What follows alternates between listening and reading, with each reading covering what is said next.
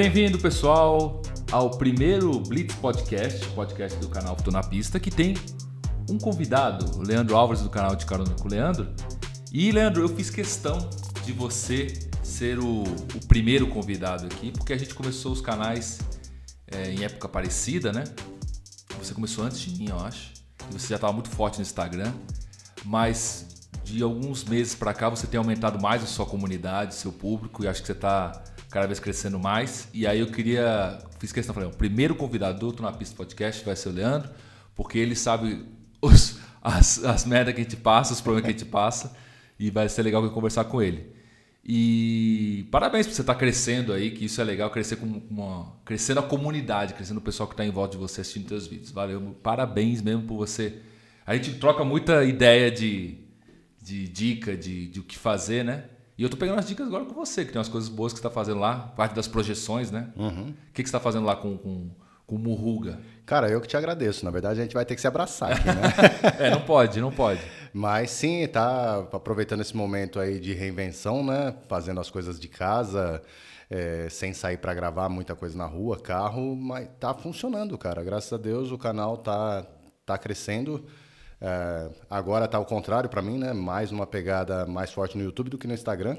Vai, a gente vai inverter, o, como você falou, né? A ajuda. Você vai me ajudar daqui a pouco no Insta, que seu Insta já já me passa. Ah, é? Eu nem, nem... Meu Insta é. ele dá umas bombadinhas, depois ele, é. ele fica estável, depois ele sobe. Mas o importante é que a galera que está lá, está lá organicamente, né? Não, é, não é mídia comprada, tá, porque tem, tem uns, uns, influenciadores aí que tem uns números impressionantes e dá três likes. É foda, né? E dá, dá três comentários, né? Mas aproveita aqui para te agradecer, mano. Você me ajuda demais desde o começo com tudo. Imagina, é que alguém... o pessoal não sabe quanto você me ajudou aqui para montar esse cenário de hoje, que é a primeira vez que o pessoal tá vendo esse cenário. Quem está acompanhando lá pelo canal no YouTube, vocês que estão no Spotify aí no Google Podcast, muito obrigado. Quando vocês puderem, se inscrevam lá no, também no canal do YouTube, porque vocês ajudam muito também lá no YouTube. E aí a gente montou uma luz aqui, deu tudo errado, mas agora deu certo. O cenário é bonito. bonito mas o importante é que o pessoal não sabe tudo que fez antes, não, não tá vendo atrás da câmera tudo que tá feio aí. Então, então é, não vai entender muito bem o que é isso. Que isso é outra coisa também que a gente aprendeu quando virou youtuber, né? Que é, a gente trabalhava em revista, né? Trabalhava uhum. em jornal. E a gente tinha uma noção assim, mais ou menos, ah, o que, que é ISO, o que, que é tempo de exposição, obtura, abertura de lente e tal. Quando você vai trabalhar sozinho, cara, haja o tutorial do YouTube, né? ah, o YouTube salva a gente para é. tudo, né, cara? Desde a comida que você vai fazer, quer fazer algum rango diferente para patroa, joga no YouTube, quer prender, sei lá, um brinquedo pro filho em casa, quer arrumar um cenário, uma iluminação nessa pegada lá em casa, eu estou fazendo isso mesmo. Nos programas que a gente usa para editar, em questão de iluminação, fala, nossa, você acha que você está fazendo legal? Aí você vê um vídeo tutorial, você fala, nossa, o meu tá tudo cagado. Tá tudo né? cagado. Não, e, e, recursos que tem nos programas que a gente não. Você edita no Premiere. Eu uso o Premiere. Eu uso o Vegas porque foi o que eu, que eu aprendi. Mas eu... muito beabá. E aqui a minha, que a minha máquina roda. Não, mas todos esses programas eles fazem o beabá. Porque já teve. Tem um cara que me, me, chamou no Instagram agora, e eu vou responder ele, e tem alguns que chamaram assim, nossa, cara, eu quero ser youtuber automotivo, tal, tal. Aí que câmera eu compro, tal. Aí eu falei, cara, essas são as perguntas erradas. Tipo, a câmera, você tem um iPhone, um celular com uma câmera boa? Você já tem. Pronto. Acabou, é isso aí. É a câmera e o áudio, né? Que você me falou desde o princípio, é. essa é a questão. O áudio é o principal, lógico, você vai gravar, a imagem ali tá com uma sombra gritante e uhum. tenta arrumar isso, né? Uhum. Mas em casa eu estou gravando no, na parede onde tem a nossa. É, não é sala de não é sala de jantar, é o escritório de jantar, porque é apartamento pequeno, a gente come ali, depois entre os computadores, minha esposa está trabalhando em casa também, e é o fundo que eu estou gravando. Dei sorte que ela colocou um papel de parede ali, ok. A iluminação normal ali... É um papel ali, de parede aquilo ali? É um papel de parede. É, mas parecem pedrinhas. Parece pedra, ah, cara. É eu papel. pensei que era pedra. É papel. Ah, ó, já funcionou, já, já me enganou. funcionou. Já me enganou. Eu falei, ah, fundo de pedra. Ah. E ali não bate uma... Não tem sombra, não tem nada. Então, com a luz do jeito que está em casa lá, mesmo que tem três luzes em cima, Tá funcionando só uma. Daquele é, jeito. Fica bom. E aí eu peguei, eu falei, tinha uma outra lâmpada que fica mais para a cozinha, daqueles negócios que fica é, pendurados, que eu esqueci o nome. Enfim. Sim. Luminária, né? Sim, sim. Eu falei, eu vou arrancar a luz branca que é dali, vou colocar no abajur do Joaquim e colocar embaixo para ver se melhora. E melhorou pra caralho. Aí você olha os primeiros e fala, meu, que bosta. Continua uma bosta, né? Que nem eu vim aqui e falei, nossa, o meu sinal tá uma merda, né? Imagina. Mas eu... o que importa, assim, o áudio tá sem, é. sem eco, sem nada e assistindo vejo teus vídeos, vejo. Do, do, nosso segmento, de verdade, a minha inspiração vem do teu canal. Eu assisto teus Opa, vídeos, eu obrigado. aprendo bastante com a tua dinâmica. storytelling, né? Exatamente. Porque de carro você entende, não é, não é isso. Só explicar pro pessoal. Quando a gente pega referência um dos outros, não é. Todo mundo entende de carro. O João entende de carro, o João Anacleto canal a roda. e cada um faz a sua análise do seu jeito, tem Sim. a sua opinião, a gente discorda, pode uhum. discordar de alguma coisa. Mas o que a gente tenta ver nos outros é como que ele montou, contou essa história. Né? Exato. Né? Porque você pega lá vídeo grande, vídeo mais enxuto, o jeito de, de abrir, o jeito de conduzir a história, isso que é legal e você manda muito bem. Ah, então, ah, é... só falta eu falar no meu vídeo, bem-vindo ao canal Tô na Pista. Não, mas imagina, você tem, você tem, tem o seu jeito e tem o seu. Porque isso que é o, o, bom do YouTube. Tipo, a gente vai formar cada um o seu público. Esse público pode ser.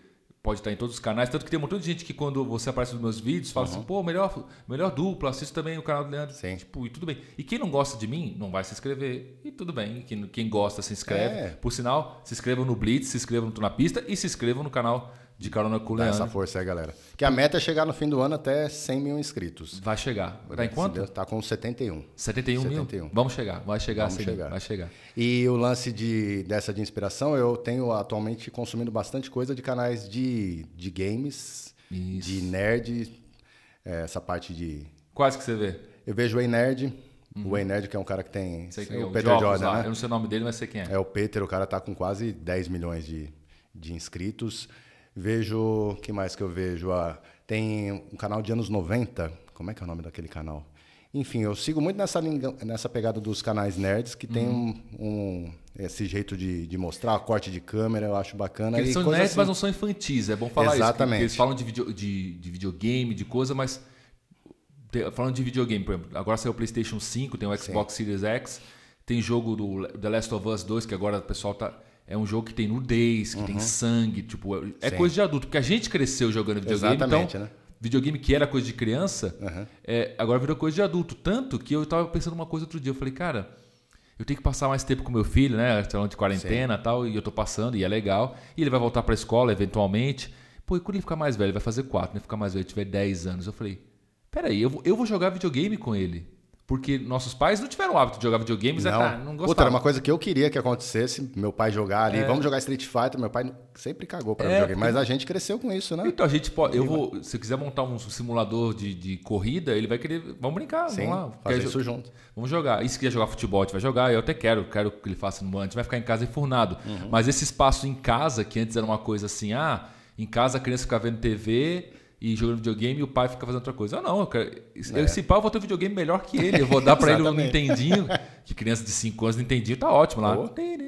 Tá Exatamente. ótimo. E eu vou estar com o PlayStation 5. Coloca por sinal, Sony, se estiver assistindo aí, por favor. pode mandar, né? Pode Caixa postal. Pode mandar pra gente que a gente gosta. Saiu também agora, você que tá com a camiseta do, do, Star, do Star Wars. Star Wars. Você viu o Star Wars Squadron que saiu?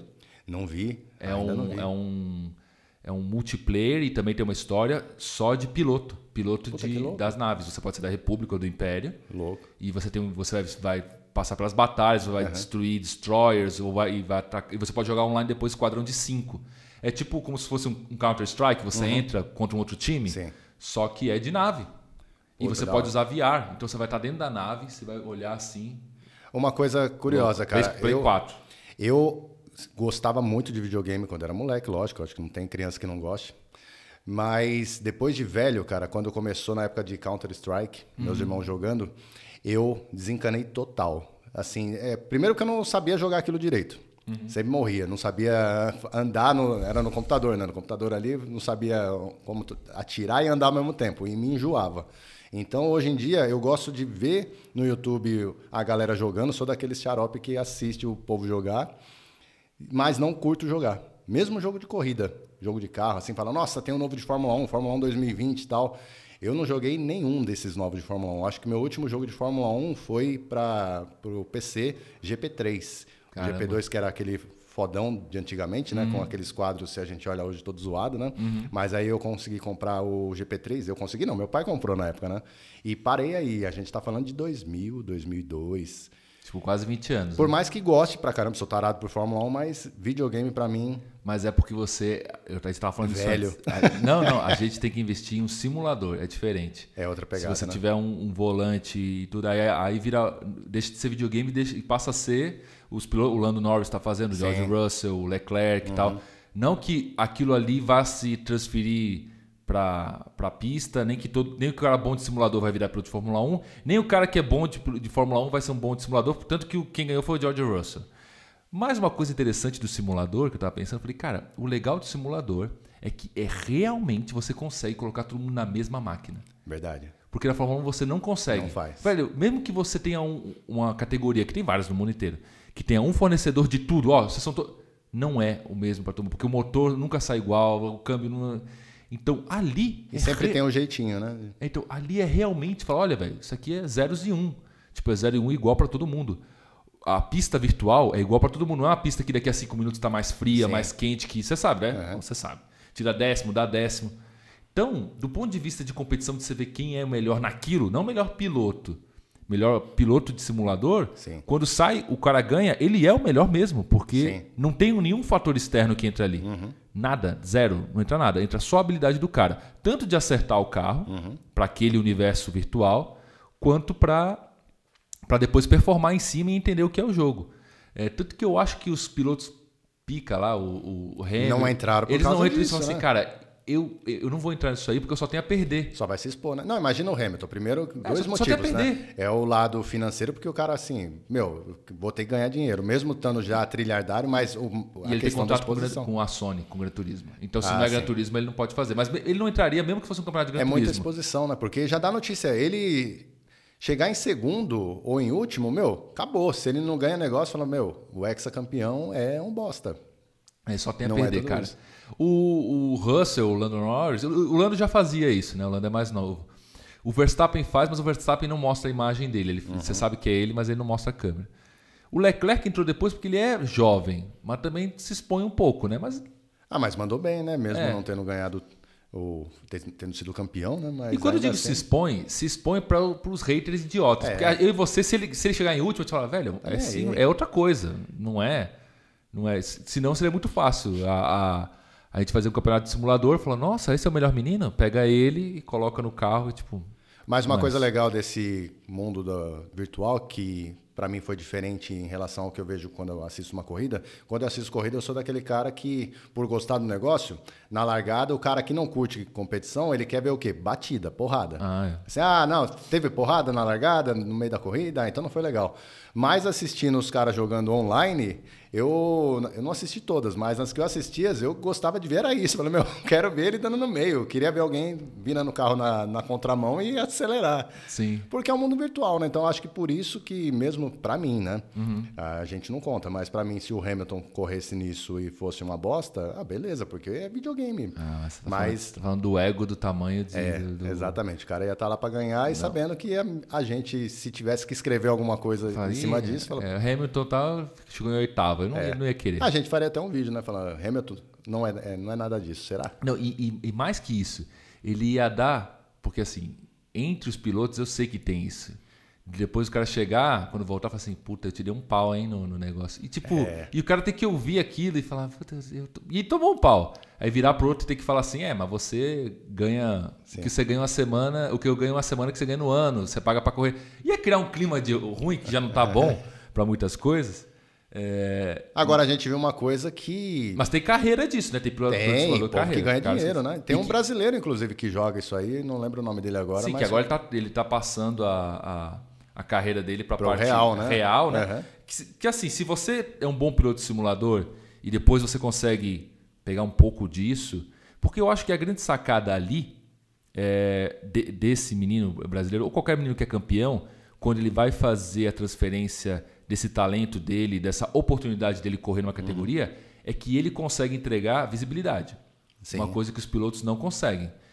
A maioria. Então, por exemplo, se você fosse olhar hoje, qual é a base de fãs de um George Russell?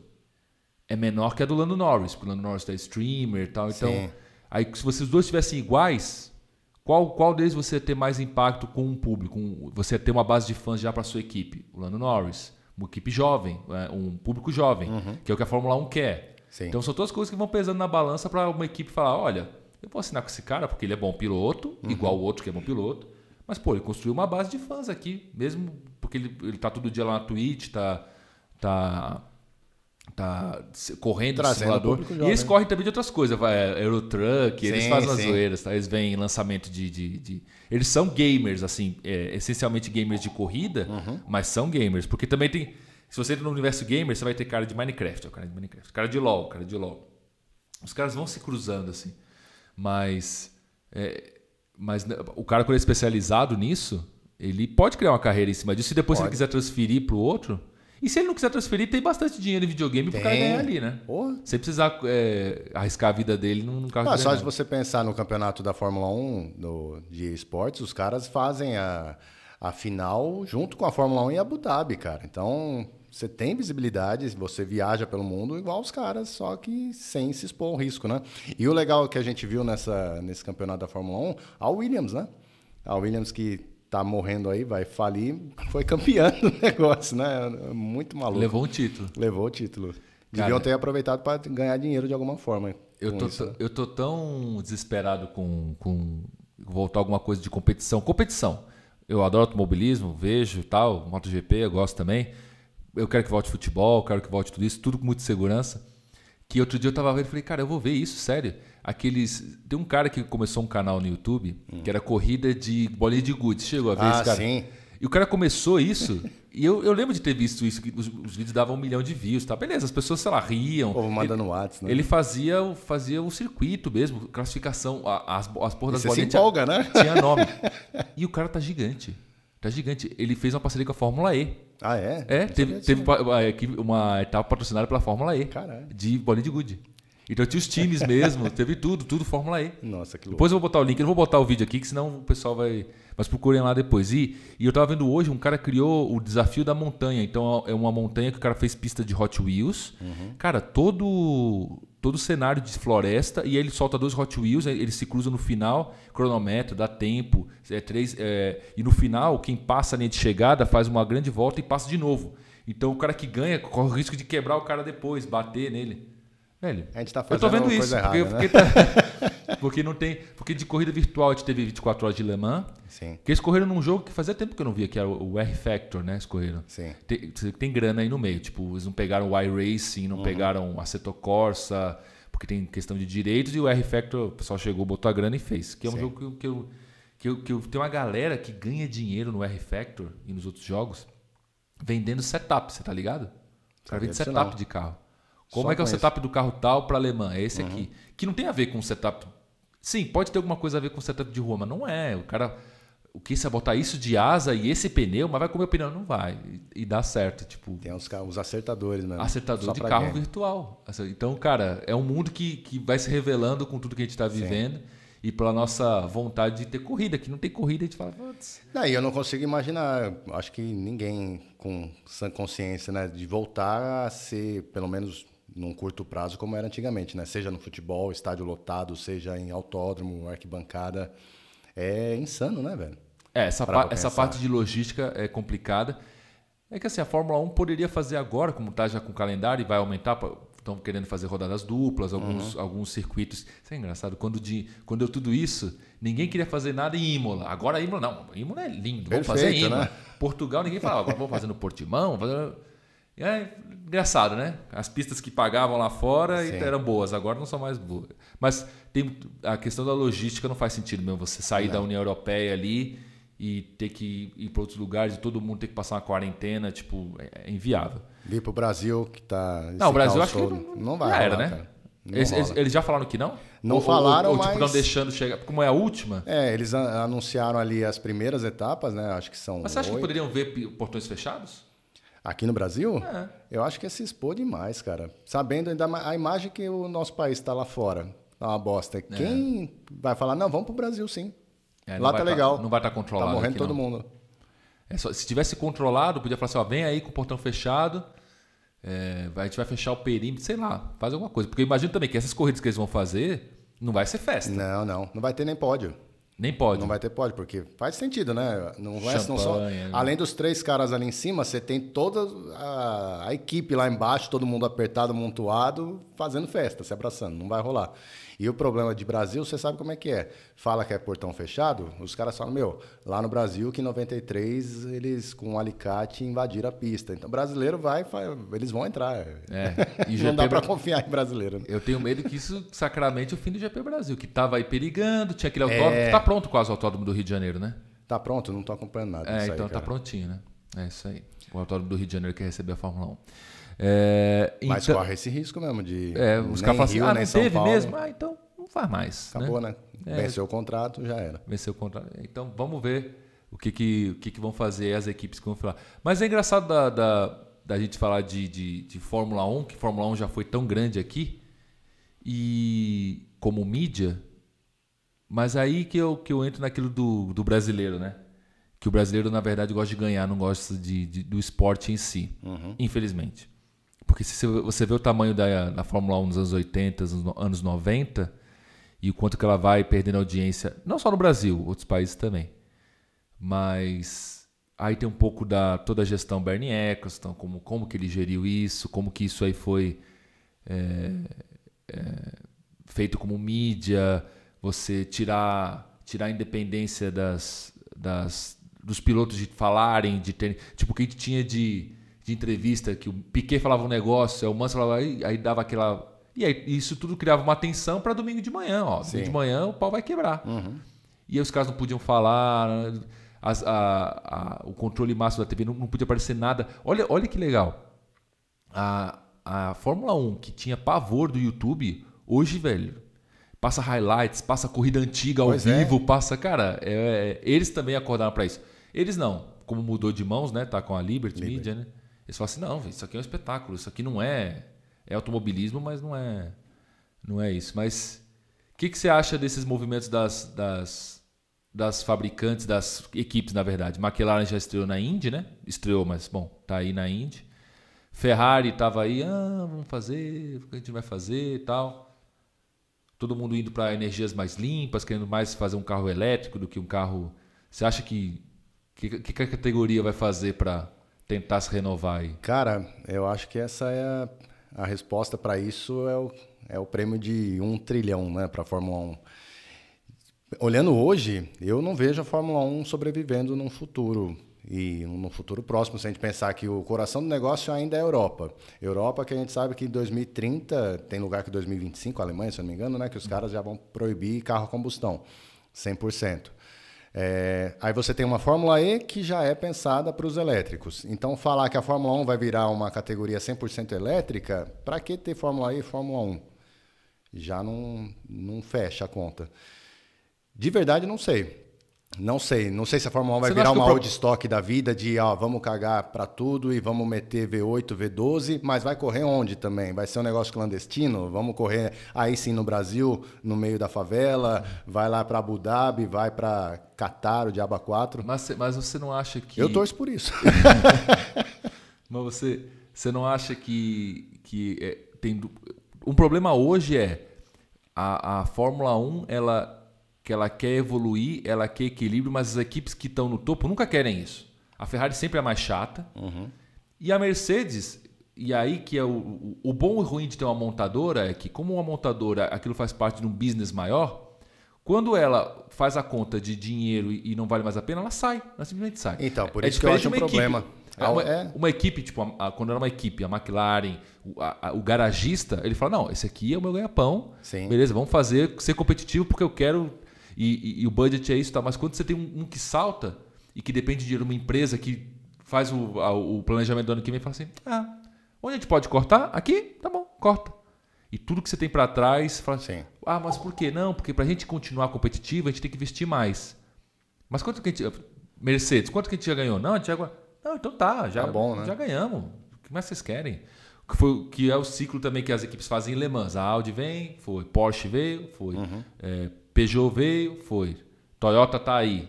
É, é, as equipes vão fazem investimentos, ganham tudo, depois elas fazem a conta, nossa, para eu renovar todo um carro, né? Renovar todo um powertrain, para ver se eu vou ganhar, vale a pena, não vale a pena? Quem é garagista sempre faz isso. É o negócio do cara. Sim. A montadora não, não, não vai fazer para perder, para passar vergonha, né? Então, esse é um problema Mas essa ideia do 1. UFC é boa. Porque. É, vamos pensar o UFC. Uhum. Vamos pensar o o UFC. O que que é o UFC? O UFC é clandestino tal. Você lembra do primeiro UFC? Sim, sim. Tal, o- o- aquela luta realmente sem regra tal. Que era bem. Uhum. Hoje, com o politicamente correto, não ia sair nunca. Como assim? Um campeonato que o cara. Isso não ia sair hoje. Beleza. Mas se você vê hoje, os caras têm antidoping, tem tudo, e é um esporte. A Fórmula 1 já é um esporte, já é, é reconhecida. O que ela teria que fazer é falar assim: olha, a gente sabe que isso aqui é perigoso, a gente sabe que isso aqui é poluente, a gente sabe que isso aqui é tudo, mas esse aqui é- vai ser a única que vai ser tipo analógica. Então não tem controle de estabilidade. Ah, mas um carro de Fórmula E é mais rápido. Vai chegar. Não tem problema. O cara que está aqui é mais corajoso e, tem- e é mais habilidoso que o cara que está na Fórmula E. Ponto final. É, esse é um caminho, ou então a Fórmula 1 seguir na proposta que sempre foi de é, onde desenvolve as tecnologias para o carro de rua.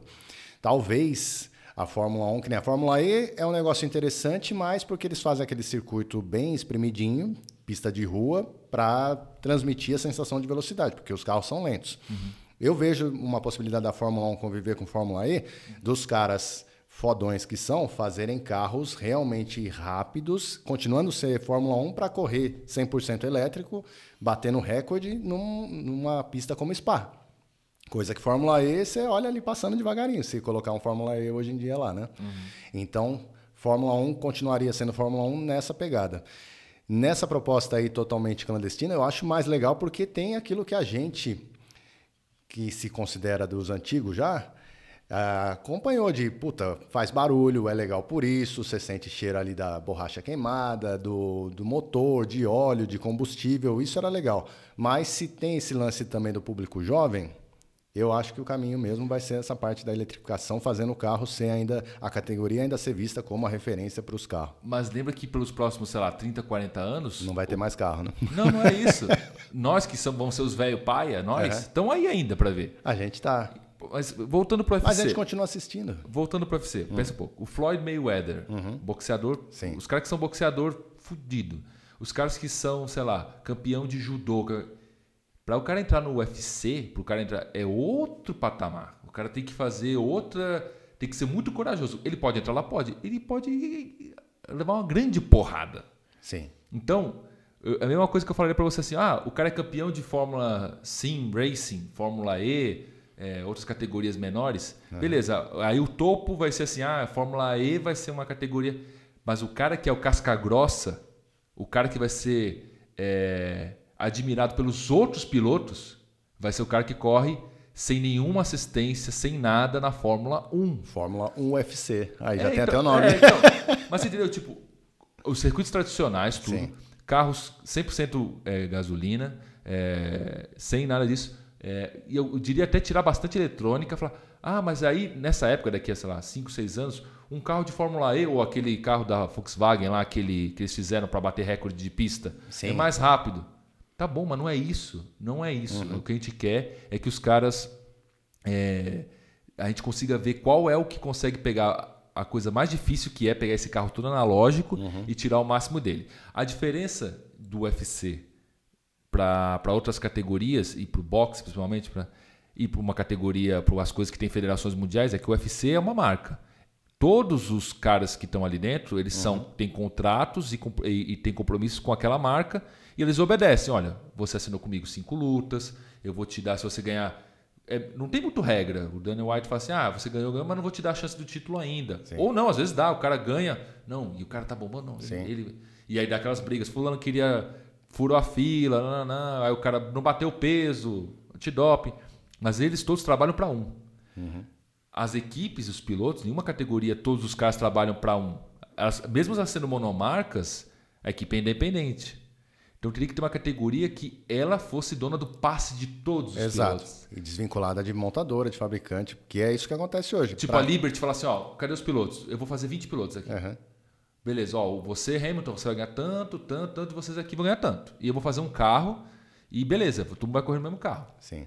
Aí, imagina a grana que queria colocar nisso. Aí, os pilotos bons iam querer isso, o Hamilton ia querer isso, se expor a isso, se expor a andar no mesmo carro do George Russell e ficar só um segundo na frente dele no final da corrida, ou, ou ele ia querer realmente estar numa equipe grande, continuar ganhando o dinheiro dele e, e, e fazer todo mundo de é. retardatário, né? Só que o lance de montadora, é, para mim, as montadoras são uma das razões de matar a Fórmula 1 também, por causa disso que você falou. É, é um negócio, os caras estão lá para expor a marca e para vender carro.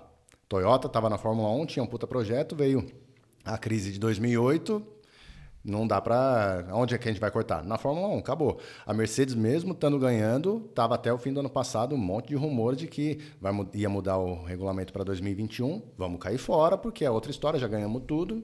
Não tem por que começar do zero, já fez a imagem dela. Diferente do garagista. Imagina se, se a Williams fosse uma montadora. A Williams ganha. É, quando ganhou a última corrida, a Williams foi em 2012, com o Maldonado. A Williams já era uma bosta. Então, em 2012, como montadora, os caras já teriam falado: meu, tchau, acabou, não tem mais essa. E, só que o cara tá lá até hoje, por ser o garagista. Sim. Uma coisa que as fabricantes não têm esse pensamento. Então, a Mercedes se sai amanhã, quem mais tem? Renault, que toda hora vai e volta vai. também. Uhum. É, Fórmula 1, para mim, eu acho que tinha que ser nessa pegada mesmo. Tinha que ser. A gente ia curtir, só Sim. que onde que ia correr, quem que ia colocar dinheiro, isso que eu não sei. É, porque mesmo que você queira criar alguma coisa paralela, se você vai esbarrar na FIA, que a FIA vai falar assim, ah, ah é. beleza, você vai, então não tem selo FIA, não pode usar nenhum autódromo FIA, não pode usar... Então, é, fica meio sem solução nisso, né? É, e uma, uma das coisas que eles quiseram fazer para melhorar a imagem da marca tal, foram aqueles que tem no Netflix, né? Aqueles... Sim, Drive to Survive, né? Que é legal. Só que a gente que acompanha muito tempo fala assim, cara, isso aqui tá hypado, isso aqui tá Assim, o cara que nunca acompanha a Fórmula 1 vê aquilo e fala, nossa, que legal, né? Que, que os bastidores e tal, mas na hora que você liga a TV domingo de manhã, não necessariamente é assim é, a, a, corrida tão disputada. A gente tem corridas boas, não estou reclamando aqui, porque também tem isso, né? Na época do Schumacher, o pessoal reclamava, ah, se eu ganhar o Schumacher. Eu queria ver se só ganhasse o Senna. Quando ganhava o Senna, quando a McLaren ganhou o ano inteiro, ninguém reclamava. Não vi ninguém Exato. voltando aqui falando disso. Mas que fosse mais disputado, que fosse sistema de pontos mais próximo, que o cara não chegasse no fim do ano é, tão na frente. É, mas eu acho que isso não é questão do, da pontuação e do jeito que o campeonato é. É do jeito que, que, as, que as equipes têm poderes aquisitivos e, e business plans diferentes. Tipo, uma equipe pequena ela precisa que o cara pague. O cara Então ela abre mão de pilotos bons. Uhum até que ponto para ter o cara. E as equipes mais. E as equipes maiores, não. Ela fala assim, eu quero um piloto bom. Pum. Eles fizeram agora a parte de o teto de gastos. Só que salário de piloto não entra nisso. É muito errado, cara. Os caras ganham muito dinheiro. Não, é... não, ele pode ganhar dinheiro nele. Então fala assim: ó, você quer o Hamilton? Top, você vai ter o Hamilton. Você vai pagar bem ele? Paga bem. Então agora você vai gastar menos no carro.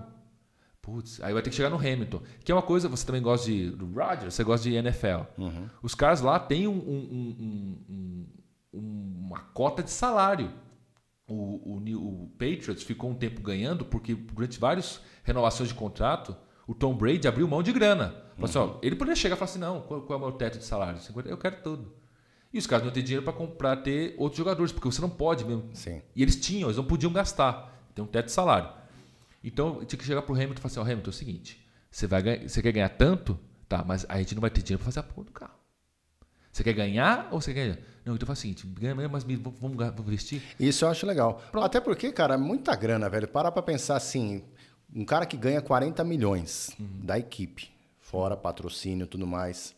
Quem precisa disso, velho? É, o ser eu. humano é, é, Eu também. Eu mas, cara, se eu ganhar, sei lá, um milhão por ano, Uhum. Já estava feliz da vida. No, é, aí entra futebol, é, é, muita grana, né? Os caras matam, se perde nas categorias, nas competições. Eu discordo desse negócio que a Fórmula 1 fez uh, nos últimos anos de não pode mais ter teste, é, teste durante a temporada, pré-temporada mais enxuta, você ter ali semanas, três semanas de teste, vão para a corrida. Cara, nos anos 2000, acabava a corrida aqui no Brasil, no dia seguinte, segunda-feira, já tinha piloto de teste rodando mil quilômetros com o carro, e isso Sabe na semana. Sabe aquelas coisas foi a Ferrari, né? Ah, na época do Schumacher, eles tinham a, a, a fornecedora de pneu e eles, tipo, o, rodavam o túnel de vento 24 horas E mas, Fiorano então, não parava. não parava, mas cortou grana de teste, mas para ter uma equipe de Fórmula 1 ainda é um negócio caro. Então eu acho que a estratégia foi errada. Não dá para fazer um negócio barato. Tem que cortar, tem que enxugar.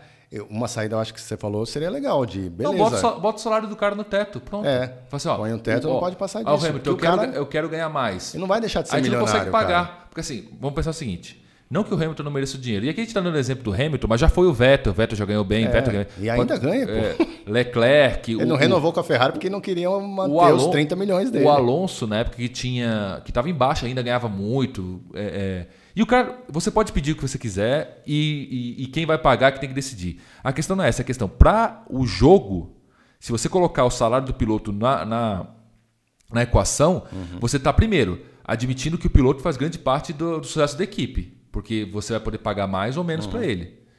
Então, o, o, e o quanto que o piloto vai querer abrir mão de dinheiro para ter um carro competitivo? Ou o quanto que ele vai é, trazer de dinheiro? Porque aí a gente pode fazer o seguinte, ó, o piloto X ele não traz tanta habilidade, mas traz dinheiro. Mas a, a, vai chegar uma hora que a conta vai ficar ruim. Você fala assim, beleza, ele está trazendo 10, mas eu preferia estar tá pagando 10 para um piloto bom do que um cara que traz 10 porque não consigo tirar mais dele. Então, tipo, que bate meu carro, é, então. então é... Que é o que aconteceu com a Williams também, né? O Massa foi o último piloto deles. O, o Kubica não conta porque o cara. Sim, ele voltou é só para. É, um, foi um statement, é. né? Ele falou assim: voltei, pronto, consegui andar, mas, andei lá atrás, mas andei. Mas a Williams está se matando aí por causa disso também. Colocou gente que põe dinheiro lá e é, mostrando que não funciona, né? Só grana. Põe lá o, o outro também lá que tem. O pai comprou a equipe, que no ano que vem vai ser Aston Martin o, o, Cara, como é que, o é Stroll. Como é que alguém consegue isso, é muito louco, né? Eu nem ia conseguir isso, velho. E aí entra Eu nem ia conseguir do... andar no, no paddock. O quê? Sabendo que o teu pai tá Pô, tá pagando tudo? Mas é... Lógico. Não, não, não. Eu sabendo, não. É que todo mundo sabe. Entendeu? Mas então, mas o cara foi criado assim desde pequeno, cara. A gente já conversou disso em algum momento na vida. Eu acho para mim que desde o desde o berçário é assim, não, o papai já tá pagando. Então, ele cresceu assim. Para ele assim, é errado? Não, não acho errado. Ah, mas você não acha que seu pai tinha que comprar a Ferrari para você? Acho, mas a Ferrari não quer vender para ele. ele já está acostumado ele com isso. Ele chegou lá, o pessoal não, não quis. É, sei e lá. O que ajuda é que ele não é ruim de tudo. O moleque não é um pé rapado da vida. Um cara ruim, estilo quem mais? Quem que era ruim do Brasil? Cara, você. você Deixa você, quieto brasileiro, né? Você, a pessoa pode não ser ruim. Assim, Ricardo Rossetti era ruim. É, ela, ela, ela, pode, você pode ir usando essas, essas facilidades, contatos, para ir ok, sem pisar em ninguém, né? Lógico. Vamos, uhum. vamos, vamos fazer partir dessa premissa. E se você chegar lá e provar que você é bom, nossa, beleza, fica aí, cara. É um pouco como a nossa profissão também, tipo jornalismo, né? A gente fez jornalismo, mas hoje nem precisa, e nunca precisou. E tem gente agora que faz YouTube e não é jornalista e faz bem. É, porque sempre foi assim: ah, você é formado, é formado, senta aí, faz. Se você não faz, você, beleza, tchau. Não tem muito. Não é. tem assim, ah, você, você vai aprender. Você não vai aprender. Se você não tem nenhum um sinal de que você sabe fazer jornalismo, você não vai aprender. Se você sabe escrever, não sabe contar a história, não sabe o que você está falando, jornalismo automotivo ou qualquer jornalismo. Se o cara chegar lá, ah, o pai dele comprou metade da equipe, tá bom, deixa ele correr. Ah, o cara é rápido, tá bom. Não sei se o pai precisava comprar equipe ou comprar equipe para isso, não dá para pagar uma cota, mas se tinha que comprar equipe para botar o filho. Você viu? Eu vi uma entrevista, quem foi o o, o, a, o Nasser deu, Nasser deu entrevista, acho que foi lá pro Motorsport uma dessas lives do Instagram. Hum. Ele falando que quando o segundo ano dele na Sauber, como os caras, velho, o carro deles botavam as peças já com quilometragem estourada, já com tudo, não tinha cobertor de pneu, não tinha, velho, tipo umas coisas que bizarro, né? Bizarro para Fórmula 1, porque não era só uma questão de grana, era uma questão assim, dá uma segura o cara, porque uhum. tá ruim, eu quero que o outro chegue na, o Ericsson chegue na Sim. frente. Eu falei, cara, como é que ele ia resolver isso? Porque assim, ele tinha levado o patrocínio do Banco do Brasil, então tinha uma grana entrando, então ele era piloto, tinha o aporte ali, andava bem. Uhum. Uma coisa que eu tinha esquecido, ele lembrou ali, ele termina o primeiro ano com 13 terceiro, que é o mesmo do Leclerc. O primeiro ano dele é igual ao primeiro ano do Leclerc. Verdade. Você fala, bom, não que ele seja o Leclerc, mas tu fala assim, não foi mal, foi Não bem. foi mal. Pra o que era. Aí os caras vão dar uma puxada de tapete nele. Aí a gente tem toda, toda a crise no Brasil, toda a parte de, de, de que eles pegaram, né? De dinheiro saindo do Banco do Brasil, Caixa, da Petrobras e tal. E aí cortaram tudo e nessa ele caiu também, mas já estava sendo, já estavam puxando o tapete é. dele, né? E a prova maior tá que ele foi depois para os Estados Unidos e está voando. Então é bom piloto, cara. Bom piloto. O, o, o, o negócio é quando que os pilotos vão deixar de querer ir para Fórmula 1? Porque se, se. Imagina o seguinte: você é piloto, ou quer ser piloto, aí você vê a Fórmula 1. Aí você fala, vê, vê o, o. Aí você vê o Hamilton. Não, Hamilton é bom, tá. Bottas, Bottas é bom. Aí o Leclerc, Leclerc é bom. Aí você, agora tá o Carlos Sainz ano que vem. É, o Vettel que é bom, os caras já não estão querendo renovar com ele. Bom, então não é tão bom. E o resto dos caras estão comprando equipe as equipes estão vendidas. Não quero ir para aí. Eu quero correr Le Mans. Eu quero correr, é. É, sei lá, Indy. Isso eu acho que vai demorar. Do, do moleque que está começando no kart, de olhar e falar. O cara começa no kart ele mira Fórmula 1. Seja de qual país Mas você está falando que então de quatro pilotos não pagantes, quantos pilotos não, são não pagantes tem hoje? Não pagantes? Oito. De 20? Deve ser por aí, hein? Você pegar, ó, os, dois da, os dois da Mercedes não pagam, dois os dois da Ferrari não pagam, os dois da McLaren não pagam, os dois da Red Bull não pagam, da Toro Rosso, não, tem bastante, da Toro Rosso, que é Alpha Tauri agora também não paga. Você tem na Williams, você tem na na Sauber, Racing Point? Não, a Sauber também não. A Sauber também tem o Raikkonen que ganha salário, tem o. Aliás, o Raikkonen deve sair no fim do ano por causa disso, porque precisa ter um cara pagando. Uhum. E o Giovinazzi não paga, porque ele é piloto Ferrari também. Então, a questão é quem que paga, né? Aí a gente muda. O, é, porque... cara é piloto Ferrari, a Ferrari, ó. Porque lá. também tem o seguinte: Alonso não pagava, mas o Santander sempre acompanhou ele. Exato. Então, assim, ele não era pago, mas ele sempre teve um patrocínio é. bom, porque ele é espanhol, o Santander é banco espanhol, uhum. sempre chegou junto. Então ele é pagante? Não é. Então, porque ele é rápido pra forma, caramba. todo mundo paga. Né? É, porque no final, e aí eu, eu acho que. Por isso que eu não, não fico tão bravo com quanto que o Hamilton ganha ou quanto que o Vettel ganha. O Vettel não, mas o Hamilton, porque o Hamilton tem mais personalidade que o Vettel, né? Porque eu entendo que os 40 milhões que eles dão para o Hamilton tem imagem, tem muito do que ele é como imagem para marca e para todas as marcas que estão ali, que Sim. todas as marcas que patrocinam a Mercedes uhum.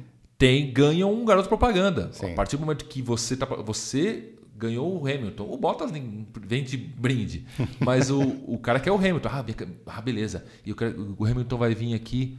Quantos? Ah, então tem um evento por ano com ele. Ah, tá. Ele vai assinar por. Então, tipo, e você tem área VIP. Então, cara, o cara assina um pacote que tem o Hamilton. Uhum. Então, nisso, a, quanto que a Mercedes ganha? 200 e ele ganha 40? Entendeu? Então, tipo, Faz parte do negócio. Outros pilotos podem ter isso? Vão ter isso? Faz parte do negócio? É, então, no caso do Hamilton é um caso à parte mesmo, porque o que o cara faz hoje é o que o Senna fazia na época dele. De, ele é além do esporte, né? O, em mas, questão de racismo, os, por exemplo. Mas todos, todos os esportes querem isso hoje. Sim. Tipo, e no sempre basquete, tem seu, mas não todos conseguem fazer, né? É, no, no o basquete. cara tem o carisma dele e tudo mais, além de ser fodão, mas o posicionamento dele em relação ao racismo hoje em dia, de dar comer o toco dos outros pilotos que aí Sim. começaram a se posicionar, o cara é da, é fora da caixa. Ele né? pode fazer isso. Então ele, o Hamilton continua ganhando os 40 milhões dele e todo é, o resto vai ganhar não, 5 mil na carteira assinada. Não, só coloca na conta do, do, do, do teto. Mas é isso. é muito caro. Eu acho que a Fórmula 1 ou acaba ou continua sendo mesmo é, 100% elétrica ou numa outra pegada, porque esse nome é foda. É, todo mundo que gosta de, de automobilismo, meu, Fórmula 1, o nome já, já mostra que é mais fera do que Fórmula E. Qualquer outra Fórmula não é legal. Fórmula 1 é a 1 e acabou. Mas. Sim, a marca pra, é boa. A marca é boa. Para mim, se a Fórmula 1 ou ela mesmo acaba, acabou, não vai ter mais, porque não tem mais espaço para automobilismo do jeito que é, mas virar um negócio ali como eu gostaria que fosse esse clandestino, eu acho difícil também. Mais por conta desse negócio do mundo que está ficando chato, porque não tem mais espaço para combustível, para gasolina. Eu acho que vai acabar sendo um negócio elétrico nessa pegada de vamos fazer os elétricos mais fodas, continuar sendo referência em, em desempenho, tecnologia. Que a Fórmula E nada mais é do que o Mario Kart. Eu nunca assisti uma corrida inteira de Fórmula E, cara.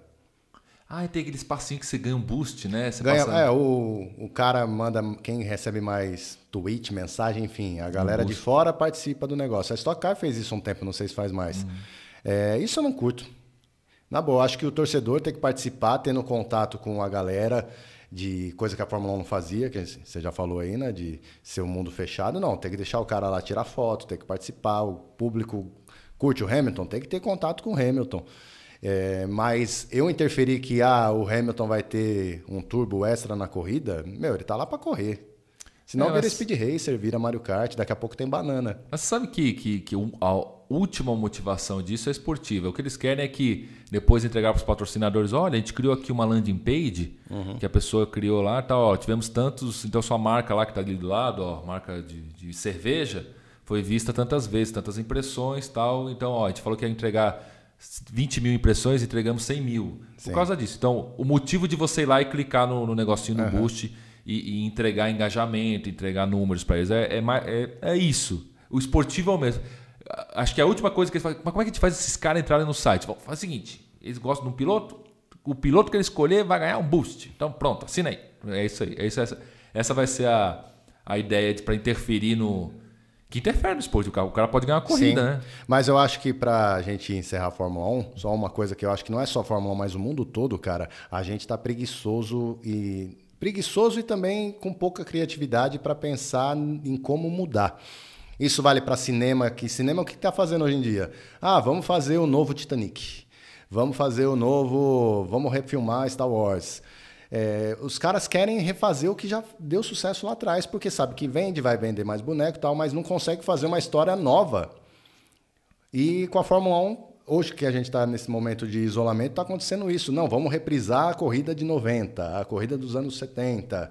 E a galera pira, porque o negócio era foda. Era bom. E mas não sai a ideia de o que, que a gente vai fazer novo. Então a gente está num momento muito preguiçoso de de tudo, cinema, esporte, futebol. É complicado. É. O pessoal não está querendo, não tá pensando em se, em se reinventar, né? Que é o que foi, que foi o que a gente fez, né? A gente se reinventou. A gente trabalhava em, em mídias tradicionais. Eu trabalhei, trabalhei na Karen Driver, no Estadão. Se conheceu no Estadão, né? No Estadão. No Jornal do Carro. 2010, né? Isso. 10, 11. 2010 foi. Eu vinha do Carseio, você trabalhava lá, depois a gente ainda se encontrou de novo lá na, na Motorpress, Motorpress. na carro. E esse, esse mundo de mídia do, da mídia tradicional, vou falar mídia tradicional porque, tipo, porque ela está aí antes, né?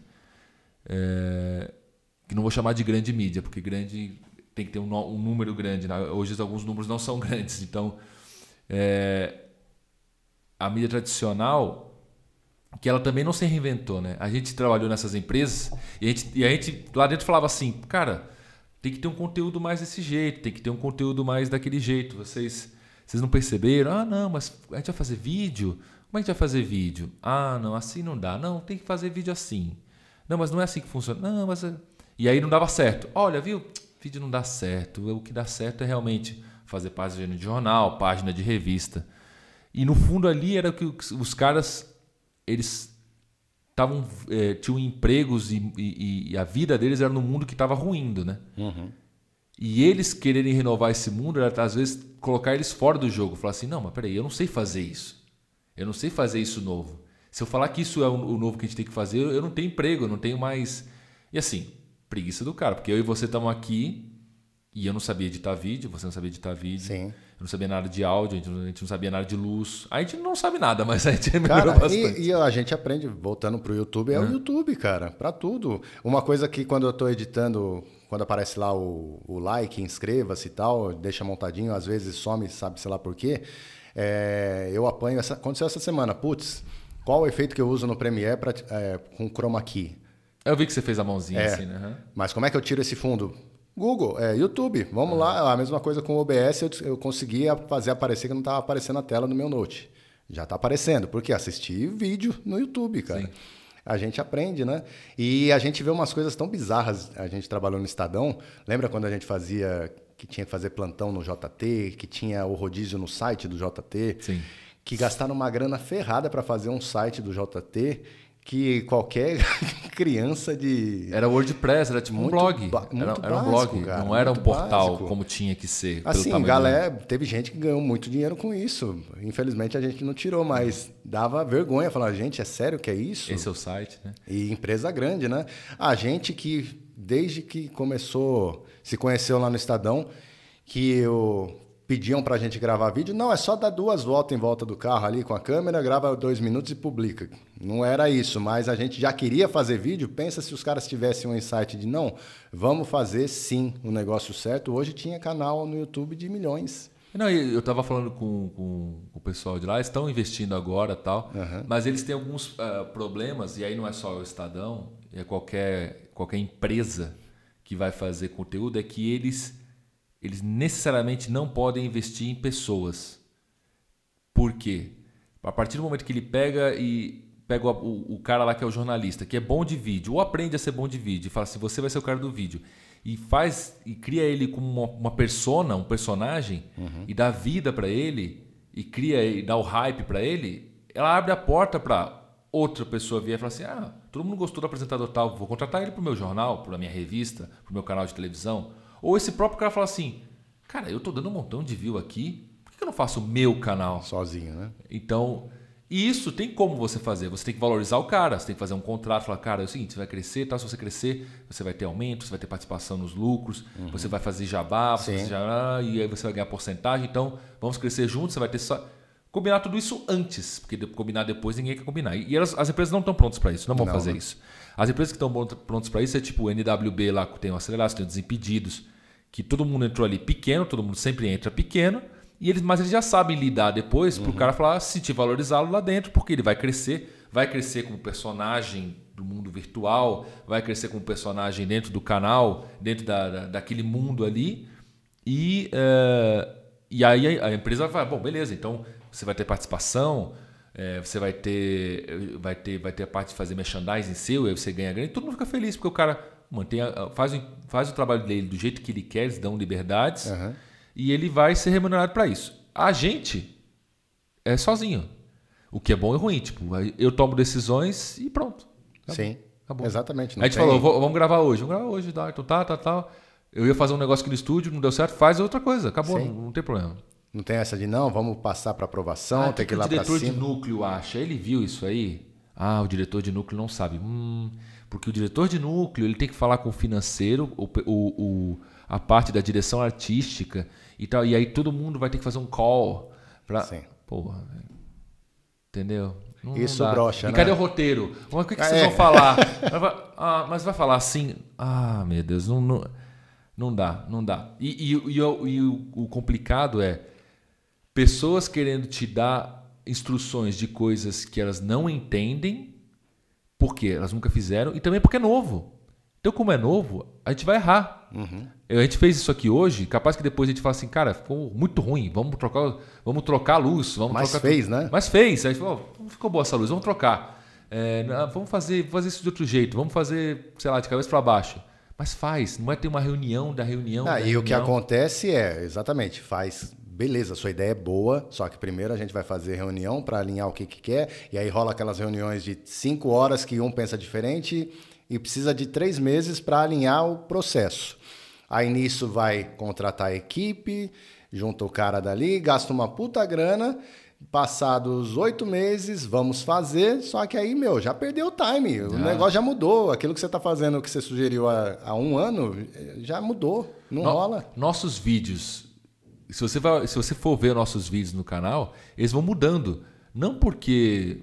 Não porque, sei lá. É porque tem que mudar, porque tipo assim, velho, eu começava os vídeos assim e não, não, não vou fazer mais assim, vou fazer assim. Sim. assim. O pessoal pediu para ver mais isso. O pessoal quer ver mais assim. Ah, quando eu faço nesse ritmo, o pessoal gosta mais. Mudei. Aí testa uma vez, testa uma outra vez, não deu tão certo, deu tão certo, tal, tal. E pronto. Não, não, não tem grande discussão. Exato. Porque também, eu acho que eu comentei isso com você, eu acho que no YouTube, e isso as grandes empresas não conseguem fazer, é, e eu consigo fazer, dói um pouco, mas eu consigo fazer, que é, você vai lá, investe tanto tempo em pensar um vídeo, gravar um vídeo, editar um vídeo, você publica, o vídeo morreu. Morreu no sentido assim, já foi. Agora não adianta ficar olhando ele, tipo, você já fez todo o bolo, coloca lá dentro do fogo, agora cresce, cresce. Falei, cara, já foi.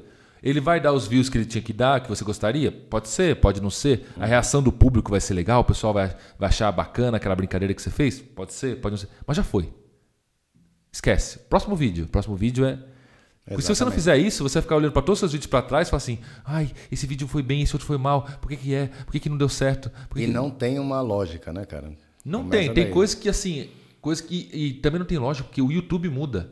O YouTube, a lógica do YouTube muda. Uhum. O que ele valoriza, o que ele não valoriza. As ferramentas dentro do YouTube. Quando a gente começou no YouTube não tinha stories, agora tem stories. Agora tem uma aba comunidade, você pode chamar os caras dentro da comunidade. A live já mudou um montão de formatos da live. Uhum. Agora você pode fazer live pelo celular. Você pode usar o OBS dentro da live. Você pode trazer os comentários para dentro da live. Você pode fazer uma, o estreia. Cara, é tanta coisa que não existia. E isso é outra coisa para quem está ouvindo aí que quer fazer conteúdo na internet, que é o ensino da comunicação está muito complicado. Pelo seguinte, as ferramentas vão mudar a cada seis meses. Então, se você começa alguma faculdade pensando que você vai aprender as ferramentas, você está fudido.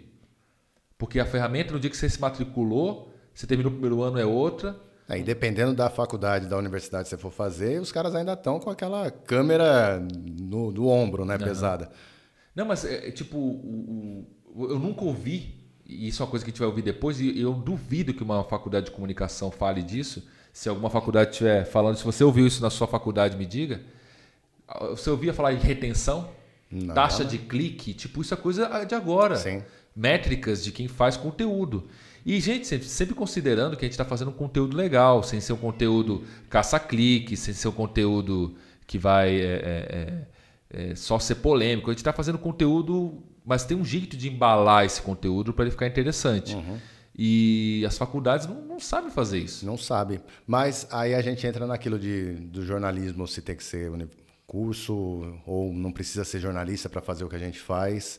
É, Faculdade não, não ensina essas coisas, mas para mim ainda é a base de você saber o, como montar uma notícia. Não que você precise disso para todo mas nicho você não acha que, isso. Mas você não acha que isso... Eu concordo com você, mas você não acha que isso é um conhecimento técnico? Conhecimento técnico. É um técnico, uma coisa técnica. É uma técnica uhum. que você aprende. Eu, a gente estudou teorias da comunicação. Isso é, é uma, uma educação mais... É abrangente do que é o mundo, a gente estuda comunicação para entender uhum. o impacto dela, como que ela impactou, isso é história. Uhum. Isso é uma coisa mais abrangente que faz você, por exemplo, eh, quem não estudou isso ou não está interessado nisso, não entende o que é uma fake news. Não entende... Cara, você não entende como a gente, a gente vê uma notícia, tipo, vê, você entende como o cara fez a narrativa daquilo para aquilo puxar mais para um lado para o outro, Sim. usando só verdade. Uhum. As pessoas pensam que você tem que mentir. Falei, não, você pode falar só coisas verdadeiras e levar tudo para um lado para cima, para baixo, para o alto, fazer, pode fazer o que quiser. Manipular. E, mas você tem que entender é, como isso foi feito na história, como as pessoas fizeram isso e quais são as técnicas, para você ver. Você só vai ver, você só, você só vai ver que tem um arbusto, o arbusto está lá, mexendo. Você só vai saber que é um leão porque você já viu o leão pular. Então você fala, o arbusto vai ter um leão ali. Se você nunca viu, você fala, o arbusto está mexendo. E aí o negócio, a fake news, vai te pegar tal. Então eu acho que poderia ser um curso técnico, uma extensão técnica ou uma pós. Você é formado em medicina e quer comunicar medicina, faça um curso de uma pós em jornalismo. Ser é comunicação. Ah, não, eu quero ser um comunicador. Então, sua graduação é em comunicação, uma graduação mais curta. Ah, eu quero exercer jornalismo, uma pós-graduação. Mas ao mesmo tempo, ninguém precisa disso. Não. Ninguém Isso é um negócio. Disso curso de quatro anos eu acho um absurdo. Não, então, ele tem que ser um, um curso mais curto. Enxuto. Mas, como é um curso de locução, sim, como sim. é um curso de. de que tem hoje rádio TV, rádio, rádio TV, TV, que você aprende muito sobre roteiro, sobre como formatar sim. um negócio. Eu gostei da minha faculdade, eu não estou achando ruim. É, não sei se hoje eu com 20, com os 18 anos que eu tinha, quando eu fizer, eu, eu, eu faria. Mas eu acho que o que eu levei da faculdade foram experiências com professores bons, alguns poucos professores bons. Uhum e, e, e principalmente, que é o que é interessante da faculdade, que é você tem uma, uma dinâmica com adultos, coisa que você não teve até o ensino médio. Você, Verdade. Você é aluno, você tem escolinha, você chega ali.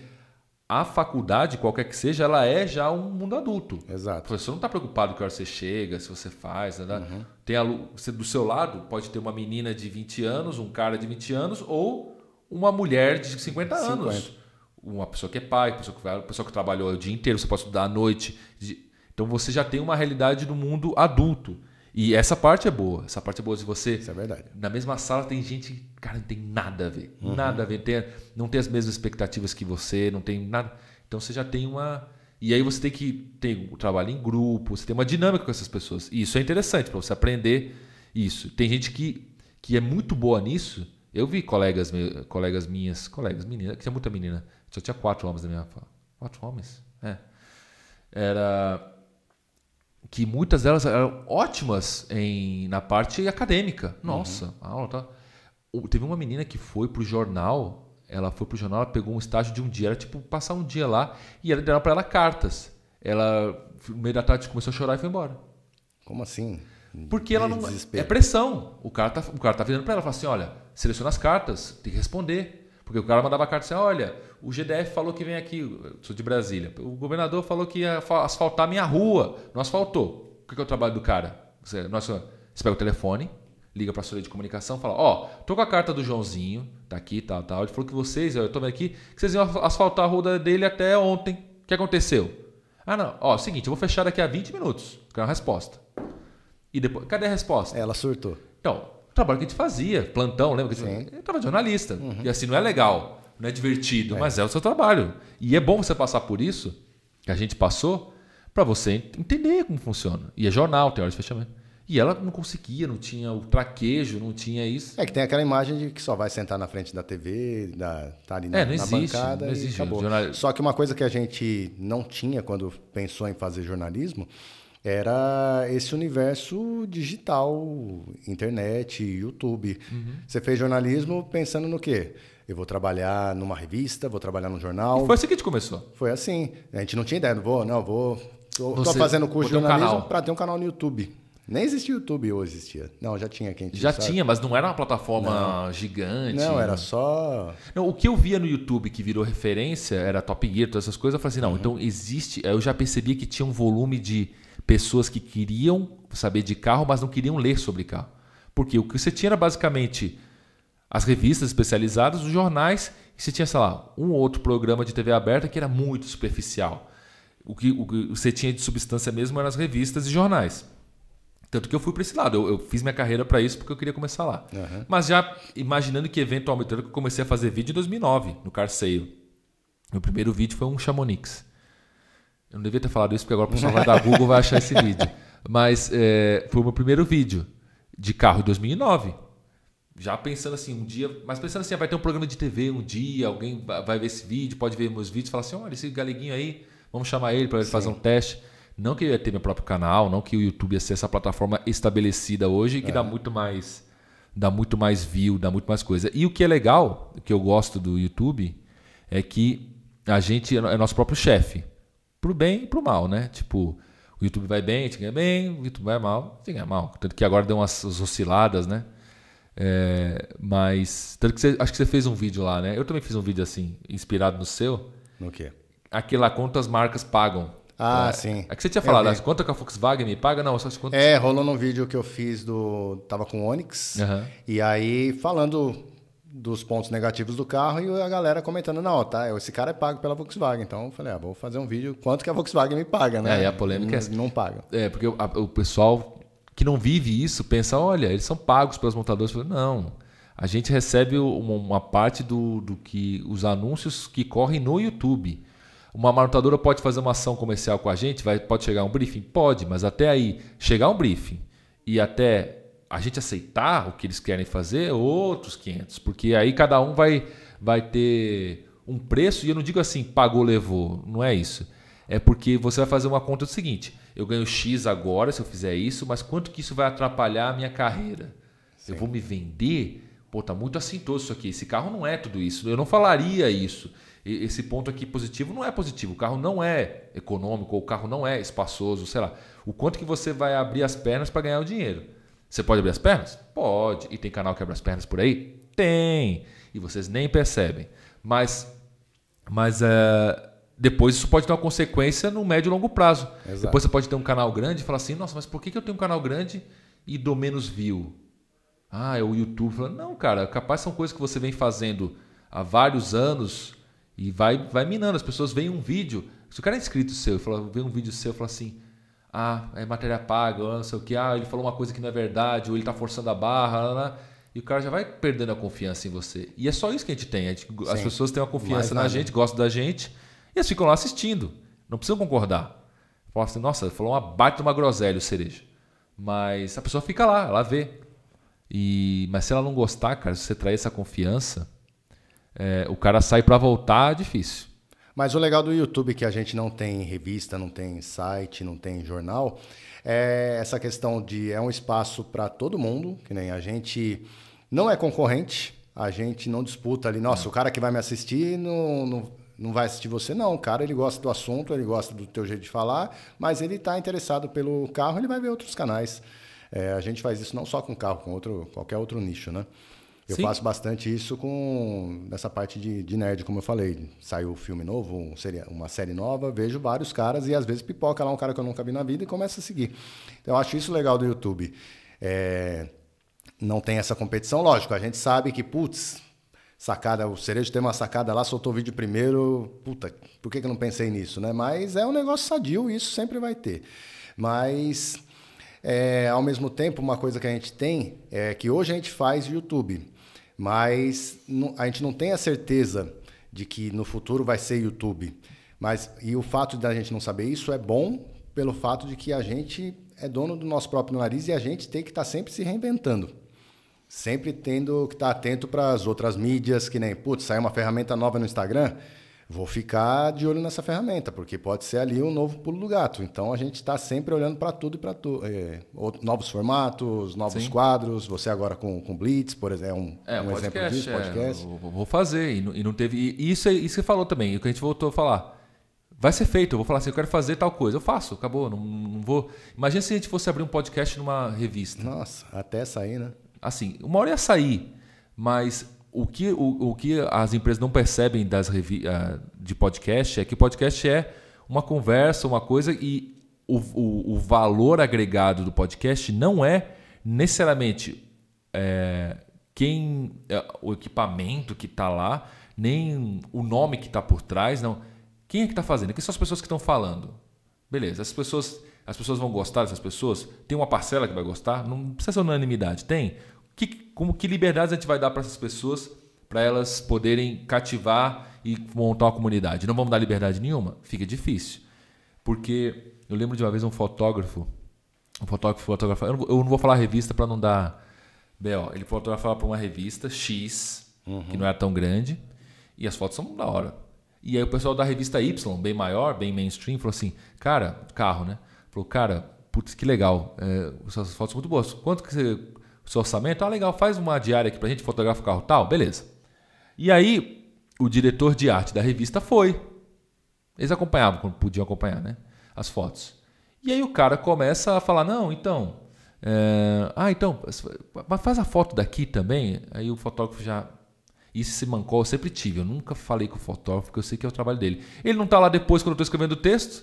Exatamente. Aí, você, é. você fez? Deixa eu ver se lead. É, é. Então eu não vou falar isso da foto dele. É o trabalho dele. Se depois chegar um monte de foto porcaria, eu falo assim, bom, tava lá, mas ele tirou a foto, eu não sei fazer a foto. E, mas isso nunca aconteceu. E o cara começou a falar. Aí ele virou, tipo, depois da terceira, falou assim: Cara, é o seguinte, você me chamou aqui porque você gosta das minhas fotos, eu tenho que fazer do meu jeito. Por que, que eu vir pra cá fazer as fotos do seu jeito? Você não precisa de mim. Assim, pode parecer meio grosso, mas o que o cara tá fazendo naquele momento é falar assim, defendendo dele. Não por vaidade. Porque depois, quando as fotos saírem na revista, é o sai o nome dele. Sai o nome dele. Ninguém vai saber na hora, ah, o diretor de arte que realmente pediu esses ângulos, pediu essa luz assim. Não, é, a, é o nome dele. Cuidado que a gente tem também com o nosso texto. A gente faz o nosso texto o melhor possível. Sempre tem um editor. O editor já conhece o jeito que a gente escreve, sabe? Não vai mudar o texto inteiro. Se precisar mudar o texto inteiro, você vai tomar um xingamento. Falar, ah, porcaria seu texto, faz tudo de novo. Não é assim, a gente combinou que vai fazer tal coisa, porque a gente contar a história desse jeito, você não você esqueceu de falar disso, putz, tá bom. Ele não vai reescrever o texto para você. E, e você toma cuidado depois, o texto sempre é revisado, para o texto manter um pouco da manter a sua identidade, senão faz, senão não é meu texto mais, né? Se o cara precisar mudar tanto assim. Então isso é uma, uma coisa da comunicação que as pessoas não não, não, não, sabem. As empresas grandes, se quiserem criar um podcast, fica a dica aí, de graça, consultoria de graça. podcast, todo, e isso é engraçado. Ah, eu tenho canal no YouTube. Não, espera aí, você tem canal no YouTube? Ou você tem um, um, um lugar onde você publica vídeos? Ter um canal no YouTube, ou um canal de podcast, ou é, Instagram, não é você esporadicamente botar uma coisa lá. Tal. Você tem que criar uma narrativa ali. Mesmo seus stories quem acompanha o Leandro aqui, imagino que uma galera acompanha, é, conhece. Lá vem o trem, a história lá. Ah, eu já, Depois, era, eu já peguei o peguei trem. o trem, já peguei o trem com várias vozes, aquele rosto é, estourado. Conhece o Rogers. Que é conhece o Rogers. Já começou a conhecer o Joaquim. Então, tipo, é isso aí que vai deixando o cara entrar todo dia no Stories. Ou todo dia o cara entra no Instagram, ou, ou entra no YouTube para acompanhar você. Então não é assim, ah, eu tenho. Ah, eu tenho uma página no Facebook. E só replica, né? Quem tem canal de, de, de TV, tem programa de carro, que os caras simplesmente pegam o programa, jogam no YouTube e, e tem lá. Você vai ver, tem 20, 30 visualizações, porque não é isso, né? A não. galera não quer isso. Não, o ritmo de TV. Eu acho que o único que faz isso bem é o Acelerados, que consegue ter navegar os dois. Eu não sei os números de audiência deles no SBT, imagino que sejam bons, porque eles estão lá faz tempo já. É porque eu acho que eles fizeram o certo, né? De não pensar em a gente vai gravar para TV e soltar no YouTube. Não, eles fazem YouTube para jogar na TV, uhum. né? Porque o, o programa deles, como tem uma produção boa, então eles não precisam nem fazer quase nada, fazem só as cabeças e, e conseguem entregar um produto bom. Então, ali a, a, a, o jeito de contar a história foi bem feito. E, e no começo eram só os três, aí depois eles foram incorporando gente, o Murta estava lá, depois uhum. agora tem Menino do Interior, o Rodrigo, o, o Mococa. Então tem mais gente para criar mais conteúdo e, e para criar histórias, porque ali Sim. tem os apelidos entre eles, se zoam. Então, e é isso que é legal também dentro de um, de um, de um canal do YouTube. Você tem histórias dentro do canal, quem faz parte daquela comunidade. Que a é. galera não está só interessada no, no carro, quer saber o que, que você, Cerejo, faz. É, putz, aparece seu filho. É, inclusive no teu Instagram tá legal pra caramba em relação a isso. Quando aparece o Vitor lá, putz, que da hora. A galera curte ver isso, né? Só gosta. Ver o Gordinho. teu bastidor, não é só o produto, né? Então é. E é um negócio legal para todos os lados do YouTube, né? Desse lance de ter espaço para todo mundo, que a gente vê também quem. Para toda a área. Tem o cara que faz muito bem e o cara que faz muito ruim. E tem muita gente fazendo coisa ruim também. Só que tem o público dela. Se tem o público, beleza. Bem, cada um no seu, não interfere no nosso, né? É, o, o que, o que você vai fazer com esse público, o que, que, qual é o seu objetivo dentro da plataforma, aí cada um vai ter o seu jeito de monetizar. Tem gente que pode fazer conteúdo e não precisa ganhar dinheiro com conteúdo, não precisa que aquilo tenha uma, um retorno para pagar as contas dele, então ele pode fazer de qualquer jeito. Pode deixar de fazer, que também não faz diferença. Sim. Então, é, não, precisa, não precisa criar essa comunidade tão boa, tão, tão, tão fiel. Aí cada um faz um jeito. Mas agora eu queria falar de outra coisa, que é falar, tentar falar um pouquinho de carro, agora que a gente já falou bastante. Ah, carro não. que é. Você fez o vídeo da estrada, mostrando agora ela. Confira lá no canal o vídeo da estrada mostrando os detalhes dela ao vivo, né? Era, na concessionária. Na concessionária, a versão Vulcano, né? Vulcano. Uma vermelha, interior, tudo, mostrando até umas partes dela que ela compartilha com, com, com o anterior, né? Sim, sim. Então a galera que tá Maçaneta. Pensando, maçã, então.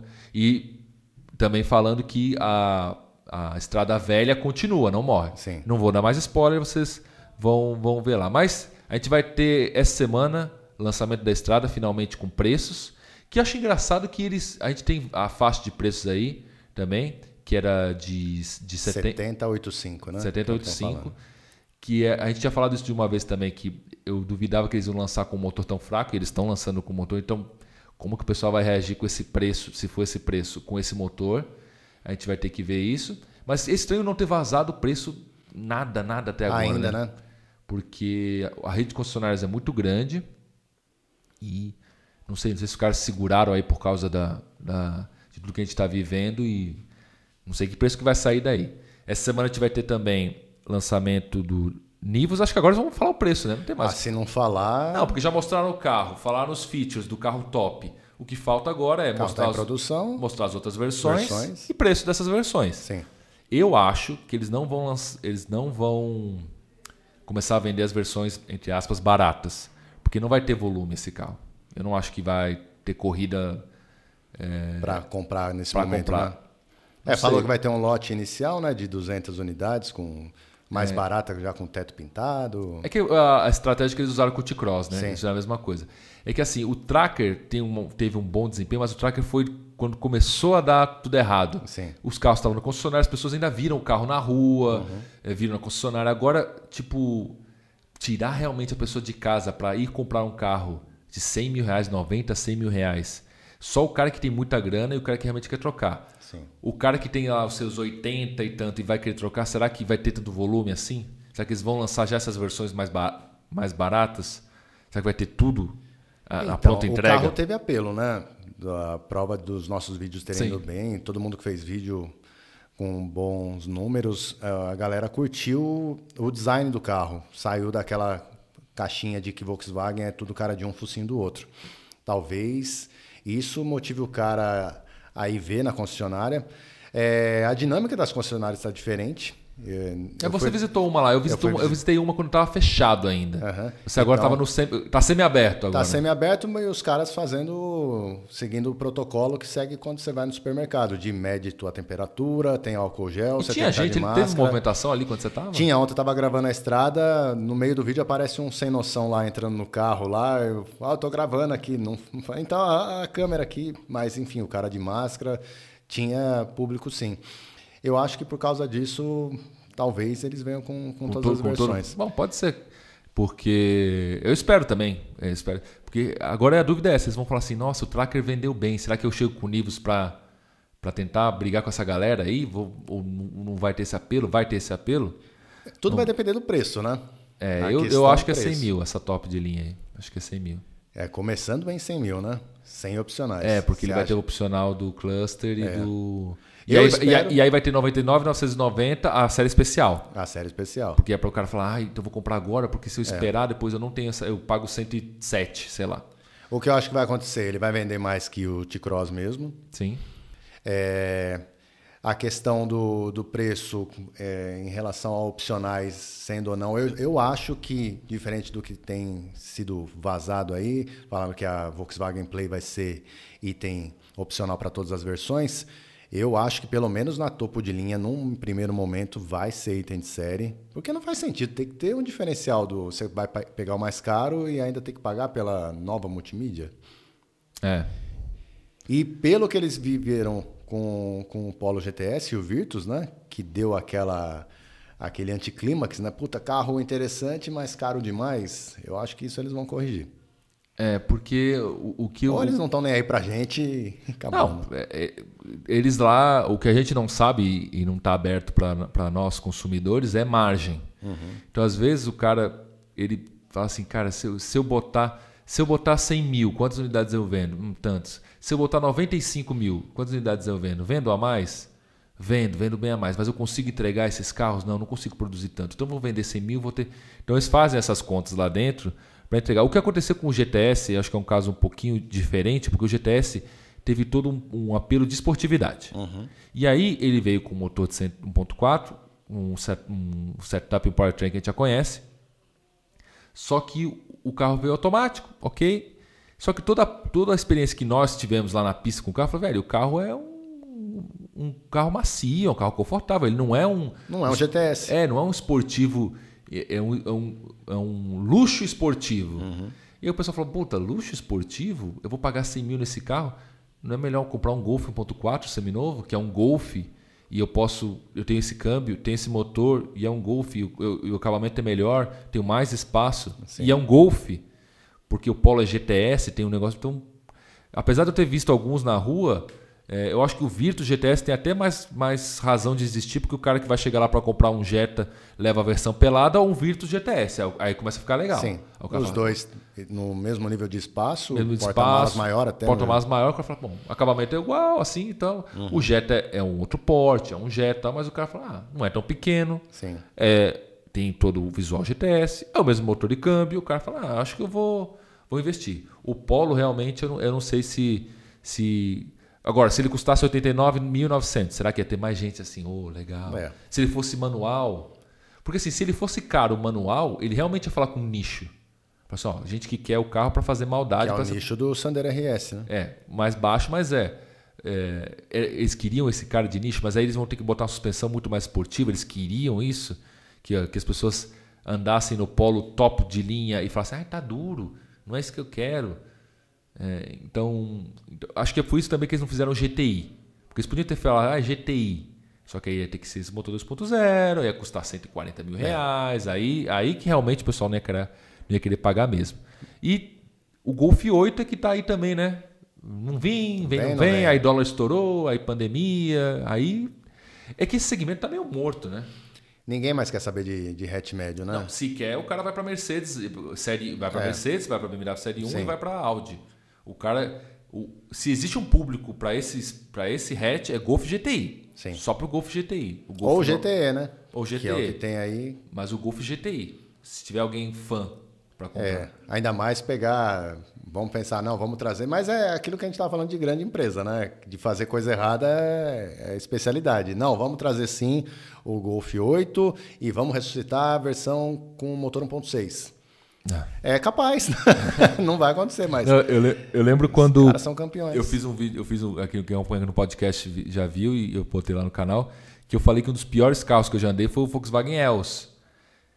Que falei, cara, é a base do Golf, do Golf tinha o motor do Golf, câmbio, andava bem e tal, mas o carro não fazia curva, era ruim, não era espaçoso, não era bonito, feio. E ele custava igual um Tiguan completo. E naquela época eu falei, traz o Golf GTI.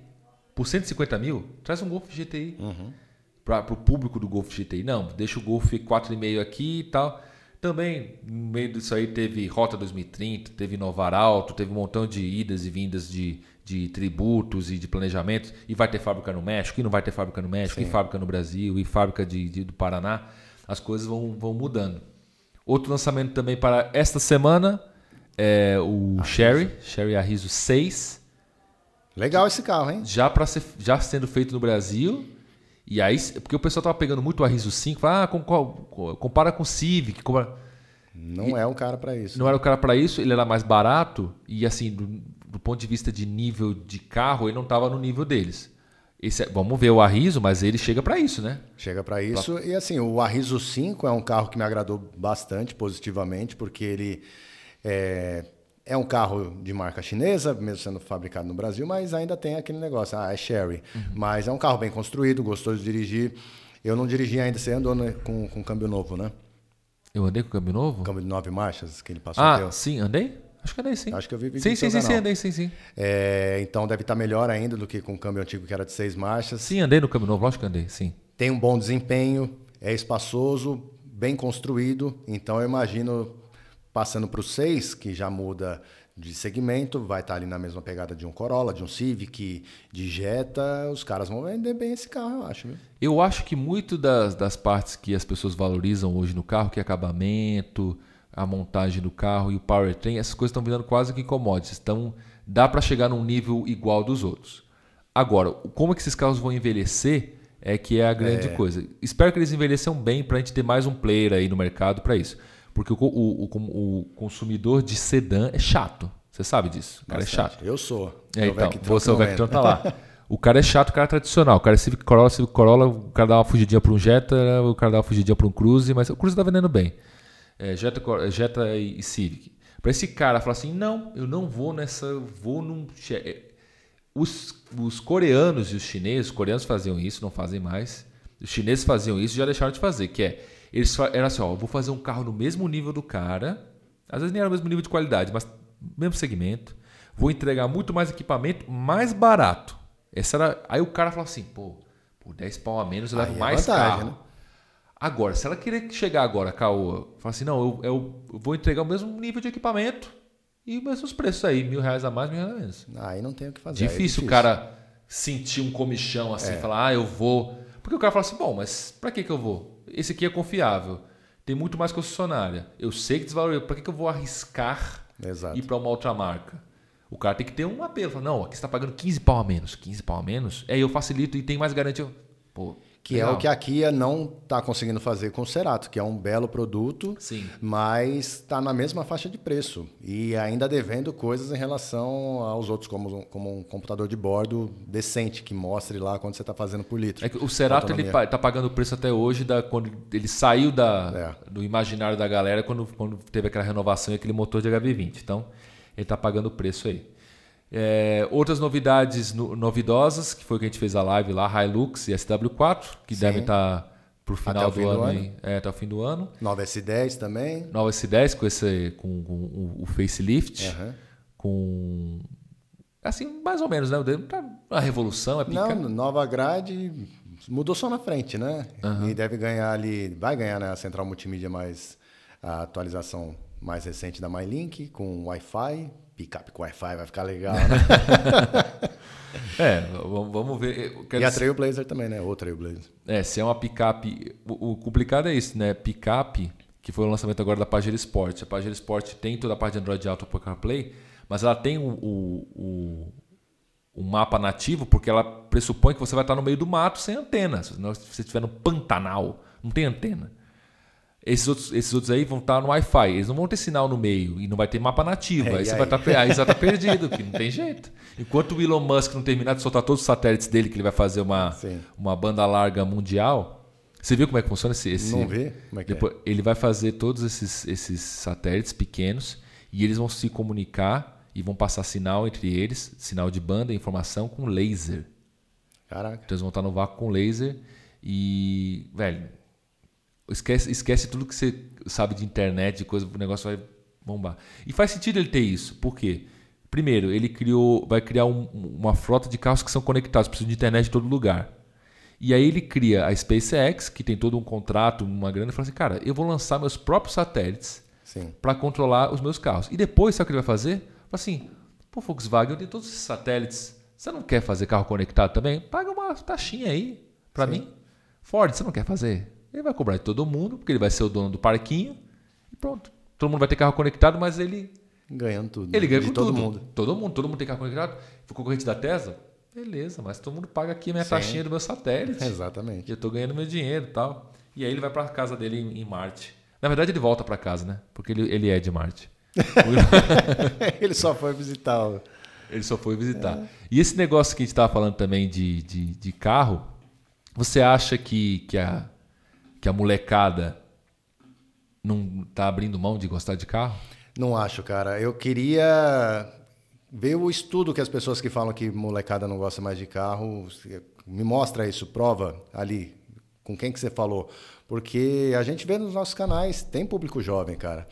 Uh, eu no Instagram vem muito cara novo, de 15, de 20, 25, que se mostra tarado pro carro. Então, de verdade, eu não sei da onde que a galera tira isso. Eu acho que é, as empresas montadoras ainda sofrem para atingir, chamar a atenção dessa molecada. Mas aquela questão também, né? É, tudo muito caro. Então, um cara de 18 anos, 20 anos, não tem dinheiro hoje para comprar. E aí, como vê, ah, não, o cara não está comprando carro, está andando de Uber, é porque ele não gosta de carro, não necessariamente. Mas, mas, mas isso é uma, é uma conclusão tendenciosa deles, pelo seguinte, eles falam assim, olha, o jovem não gosta mais de carro. Hoje o cara aos 18 anos, ele prefere comprar um celular bom a comprar um carro. Primeira coisa, um celular muito bom, tipo, voando, tipo, 4 mil reais o cara vai pagar. É mais barato que qualquer carro. Exato que, que você compra de carro com 4 mil? E quando eu tinha 18 um anos, não tinha celular, não tinha, celular tijolão. Eu não é, queria. Tinha videogame só. É, eu não queria ter celular. Tipo, tá bom, dá um celular. E nem era tão caro assim. Os celulares não tinham tela. Sim. Então, ele, as coisas viram, viram de consumo, mas elas não anulam. Talvez é que nem nossos filhos. Nossa, meu filho pega a tela de computador, né, ele já sabe mexer. Não é que eles são mais inteligentes que a gente, é porque a criança nesse momento ela, ela consegue absorver muita coisa. A gente não tinha computador quando a gente era pequeno. Não. Mas quando a gente era pequeno, o que a gente sabia mexer? Já sabia ligar a televisão, ligar a rádio, já sabia botar as fitas do. do não, e é uma game. outra relação com, com a máquina, né? É. é. o computador na casa, quando surgiu na casa, é uma entidade. Ele sim, tem sim. o espaço dele ali e o meu pai falava, eu tenho dois irmãos, falava assim, ó, quem mexe além de mim é o Leandro, comigo junto, os outros não encosta a mão. E o meu irmão Vinícius, o, que é do meio, Hoje. Você é mais velho? Eu sou mais velho. É, eu, o Vinícius e o Eduardo, que você conhece. Uhum. O Vinícius é o cara que mais manja de tecnologia hoje da minha família. E, e, tudo de ódio. De tudo de ódio, ter, é. Não, pra chegar no meu pai e falar assim, tá vendo, seu louco? Tá vendo? Aqui, ó, você, a placa-mãe tá errado. Deve ter apanhado aqui. por causa disso, de não, não podia encostar no computador. Então, era uma outra realidade, cara. É, então, então meu, meu filho Totalmente talvez... Diferente. Meu filho talvez... Ele brinca de carrinho. Talvez a, a, a, expressão dele de gostar de carro seja jogar videogame de carro ou não. Ou talvez quando ele fique mais velho ele goste de carro. Ou também não gosta de carro. Mas uma coisa que, que as pessoas gostam de mobilidade. Você pode não gostar de carro, mas você quer que seu Uber seja bom. É, exatamente. Então, você não gosta de carro, mas o Uber que você anda que tem que ser bom. o cara que escolhe o carro dele para ser Uber, ele vai gostar de vai ter, ter que entender alguma coisa de carro para comprar um carro que esteja é. bom, que seja bem cuidado para você andar. Eu acho que a questão do carro estar tá conectado com o que a gente tem hoje, carro com Wi-Fi. Um exemplo, a Miriam, minha esposa, ela não gosta de carro. Mas semana passada eu estava na casa da minha sogra e uma internet lixo uhum. e precisando subir vídeo. Aí que eu estava fazendo, não, fui para eu larguei tudo lá, fui para minha casa, gravei e tal. Aí, num outro vídeo que eu ia ter que subir, eu falei, pera lá, eu tava com o Cruze. Uhum. Tem Wi-Fi. Tem Wi-Fi. Eu vou subir o vídeo com o Wi-Fi do carro, vamos testar, né? Na minha sogra tava dando 4 horas. No carro foi em 10 minutos com a internet do carro. A partir do momento que eu falei para ela, ó, se conecta no Wi-Fi do carro, ela falou, caramba, eu quero esse carro. Então, tem sim. como você fazer sim, as pessoas sim. se interessarem com o carro, sim. com o produto. É só o carro estar tá ali no cenário dele.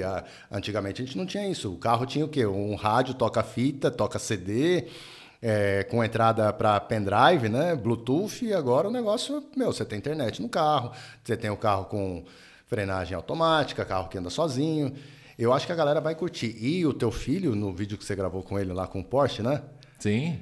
A prova de que a, o ser humano gosta do Sim. carro e que teu filho vai gostar de carro tá naquele vídeo que é sensacional. É. A carinha dele lá, nossa! Ele gosta. então gosta, cara, então, não tem essa. Esses carros, eles falam com alguma coisa primitiva nossa, porque você, ele, não, ele não sabe o que é um Porsche, ele não, ele não tem ideia de valor de grana, ele não sabe o que é dinheiro. Na hora que ele viu o carro, ele falou, uau! E ele tinha três, dois anos e meio na uhum. época, não era, era pequeno. E, e, ele ouviu o barulho, e o barulho é um barulho bom. Ele não gosta de quando passa as motos, ele não gosta. Quando ligou o Porsche, ele falou. É... Então tem alguma coisa visceral ali que, que, que toca uma parte primitiva nossa. Que tá ali, que tá ali, que você pode estimular ou não, pode ter mais aflorado ou não, mas tá ali. E, ele, tá. e, as, e as, montadoras sabem explorar Sabe. isso. Sabem explorar isso. E, e faz parte do, disso. Tanto que eu gosto de carro. Eu gosto tanto de carro que eu não tenho carro. Que é diferente de você, você tem lá o Vectron. Porque... Que não precisaria ter também. Aí é só Não, mas você, de... você, você tem porque você gosta, porque é o seu, seu xodó. É, uhum. Então, eu, eu, eu queria ser igual a você, porque quando eu tiver um carro, por eu não precisar de carro, é, por, pela natureza do meu trabalho, não precisar de carro. E uhum. também, eu, eu, eu mesmo é, tendo carro, eu sempre faço, tento fazer tudo perto. Tipo, o bairro que eu moro é um bairro que eu consigo fazer tudo andando. E, e, se eu tenho que ir na, sei lá, 25 de março na Santa Efigênia comprar equipamento, eu vou de metrô. Que, se vocês não são de São Paulo, tentar estacionar esses lugares é uma porcaria. E, e, e, eu, quando tiver um carro, eu quero ter um carro xodó. Então, eu vou comprar direitinho, vou comprar um carro legal. Se tiver que fazer alguma coisa, já vou ter grana para fazer, para deixar o carro bonitinho. Eu não necessariamente não preciso de um carro para andar. Não. Não, porque minha esposa também, ela trabalha, ela, ela, ela chega mais rápido se ela for, for voltar de metrô do que ela for de carro. O carro fica mais caro ter. Isso é uma conta que muita gente tem que fazer. Às vezes vale mais a pena você alugar um carro do que comprar necessariamente. Tem uma, tem uma startup chamada Vicar. Isso aqui não é um jabá. É que um amigo meu faz o RP deles. O aluguel, tipo, mensal dos caras é R$ 1.400. É isso. Quilometragem livre. Com mais nada. Quilometragem livre. Eles, eles, são parceiros do Uber, porque Sim. tem muito Uber. Você pode fazer aluguel por semana, tipo uhum. 340 ou 1.400. Aí você pega só HB20 1.0, Onix 1.0, Sandero. Mas se o cara assim, ah, eu preciso, eu preciso de um carro porque eu quero, por exemplo, agora, eu não quero mais andar de transporte público, porque eu quero, não quero ter que usar máscara, quero andar dentro do carro. O cara chega lá, pega o carro. Deu qualquer dor de barriga financeira, devolve o carro. Devolve, né? Acabou. Você não vai pagar IPVA, você não vai Mas é um, é um Onix 1.0 com ar e direção Sim. e vidro. Pronto, é Locomoção. isso. Locomoção. Locomoção. Então. Agora, ah, não, mas é que eu quero um carro bonitinho. Beleza, então agora a gente está em outra conversa. Não é que você precisa de um carro, você quer ter um carro. Exato. Tudo bem. É, no fim das contas, carro nunca vai ser, para quem gosta, uma escolha 100% racional. Não. Porque também. Todo Mas tem muita gente que gosta de disfarçar de racional. Não. Ah, é. Porque esse carro é o melhor. Não, cara, você pode comprar o carro só porque você gosta. Não tem problema nenhum. Sim. Você não precisa me convencer que sua escolha é boa. Exato. Ah, eu quero comprar carro tal. ele, ele desvaloriza muito? Desvaloriza. Aí o cara fica triste. Mas qual o problema? Você gostou. Eu tô te avisando. É. Se você sabe disso. Quando a gente tem um monte de lasanha e um montão de carro que dá dor de cabeça, você acha que o cara não sabe?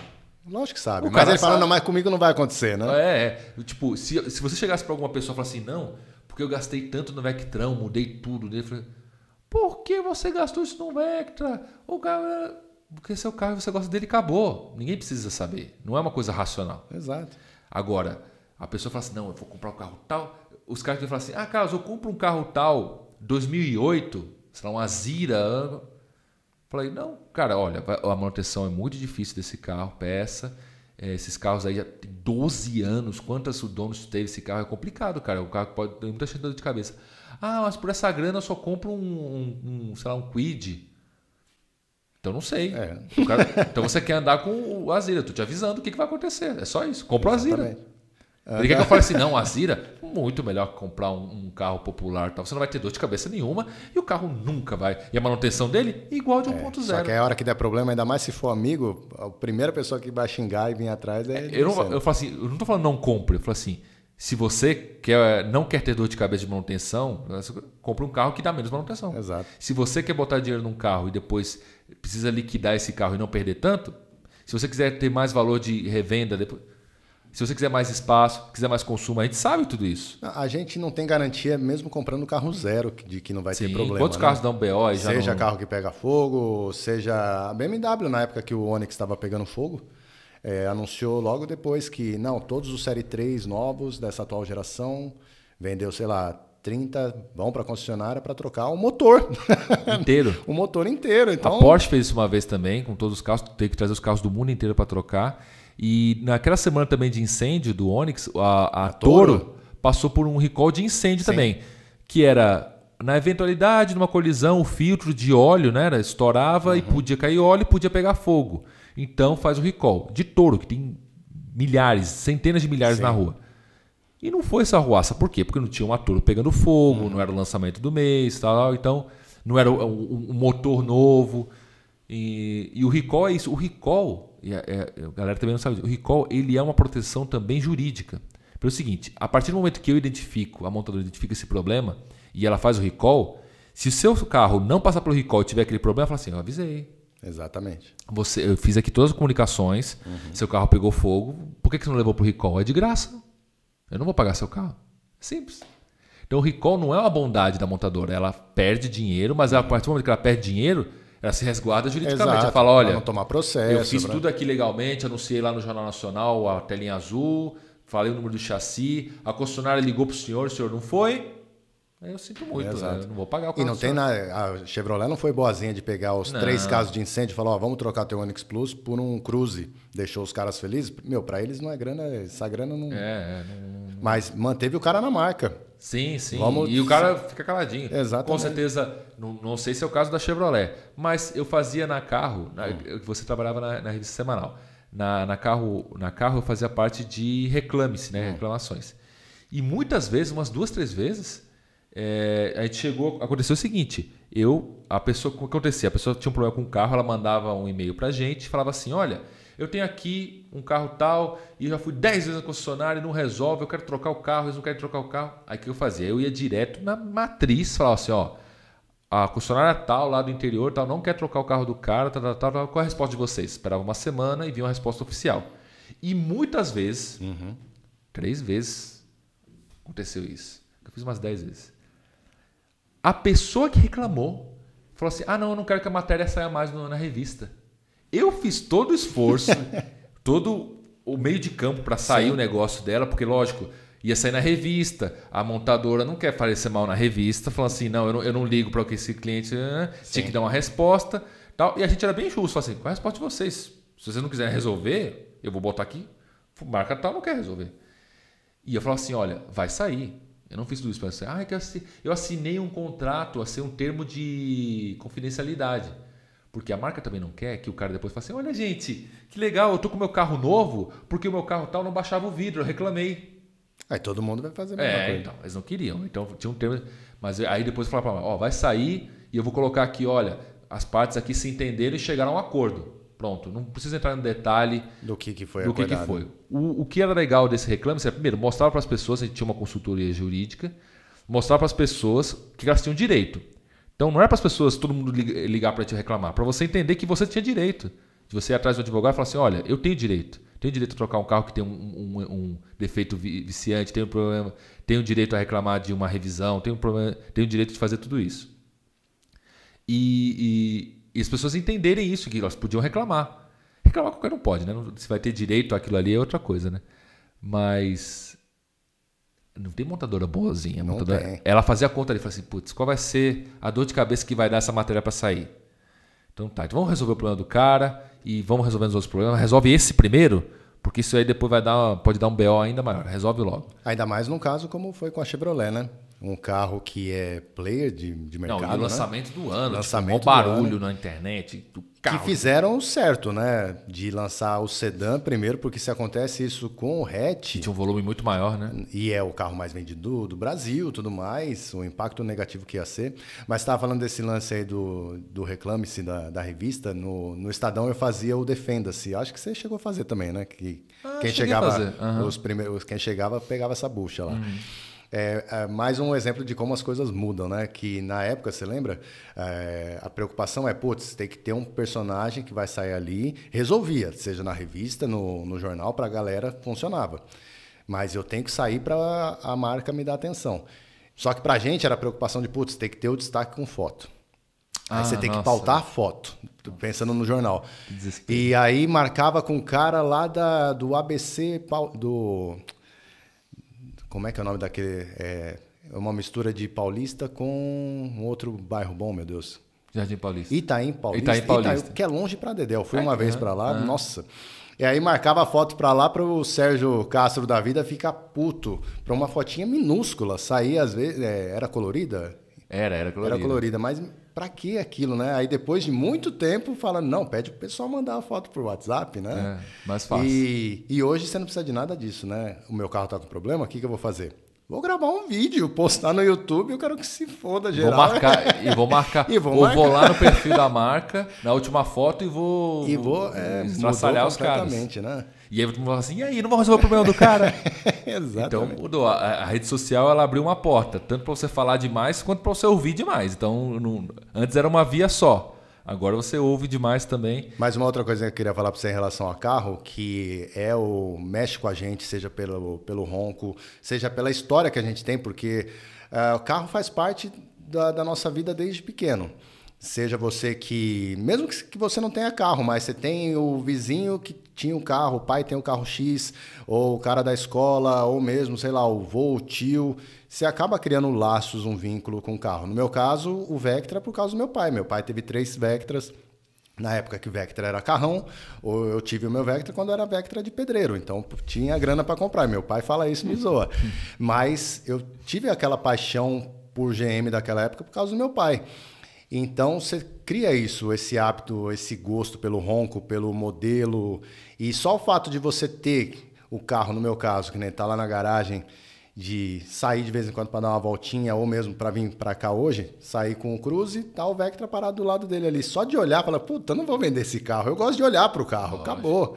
Então é um negócio que a gente cria esse laço com a máquina. Então acredito que é só a gente saber trabalhar como atingir esse público mais jovem, mas que vão perder esse interesse, que carro vai acabar, não acho não, cara. Não, acho que não, porque também tem, tem outros canais aí que não necessariamente fazem parte de conteúdo jornalístico de carro, mas o cara cuida do próprio carro, o É. cara tem e, tem. e tem números absurdos ali. Então, tipo, absurdo assim, de bom, bom. Então tem uma. E o perfil, quando você vai ver, o perfil é mais jovem. Então essa galera aí gosta de carro. Se eles vão gostar daqui a cinco anos e, e como que eles vão gostar desse carro, e como vai- vão ser os carros para eles gostarem, né? É, é- é outra história, mas tem, tem uma semente ali, não é todo mundo. Eu acho que é, é engraçado isso. Eu acho que a gente tinha a impressão que o brasileiro, ou a- os caras. Acho que nunca foi. Sempre foi uma coisa nichada esse negócio de gostar de carro e ter. É que a gente tinha isso antigamente. Ah, todo mundo gostava de carro. Também não era. Também não era uma. Não é uma verdade que todo mundo gostava. Ou todo mundo gostava de futebol, gostava mais de futebol, gostava menos. Hoje a gente consegue medir isso muito mais com redes sociais do que antigamente pra medir. E também tinha menos coisa pra fazer, né? É. Imagina, tipo, hoje o pessoal fala assim, ah, porque o cara gosta do Real Madrid, gosta do Barcelona tal. Cara, eu não sei se eu não ia gostar quando eu tinha 15 anos, por- eh, 10 anos, porque eu não via. Verdade. Esse moleque hoje ele liga o, o celular e vê os highlights do Messi, do, do- do Cristiano Ronaldo. A gente não via o- o- os caras jogar. A gente via, sei lá, uma vez ou outra Liga dos Campeões. Isso foi anos 2000, ali, né? 2006, Ronaldinho Gaúcho estourando. Antes não era assim. TV aberta, passando Não. pra caramba. Não, então, E pra tudo, né? Com nossos filhos, a gente vê lá que ficam fissurados no desenho X, desenho Y. Nossa, mas já decorou, tem um ano e oito meses, no caso do Joaquim, já sabe. Não é porque é muito mais fácil. Eu sei, eu consigo voltar no ponto que ele quer. Meu pai colocava, sei lá, o, a fita cassete lá e não voltava pro ponto que eu gostava. Porque, Sim. meu, não- como é que eu vou acertar isso? Parar, era capaz de bater ainda. e sábado de manhã a gente via desenho e uma hora acabava o desenho, a gente falava, acabou o desenho. É. Agora não tem mais, acabou Vou o ver desenho. depois. Agora é toda hora, toda hora desenho. Ó, um negócio maluco mesmo, de nostalgia. É, a Band voltou a passar seriado japonês. ah, já, pensei que era outra coisa. Né? a Band ia passar. Podia Quem- dar mais audiência. Quem entendeu a referência, entendeu. E os caras voltaram a passar Jaspion, Changeman e Jiraiya.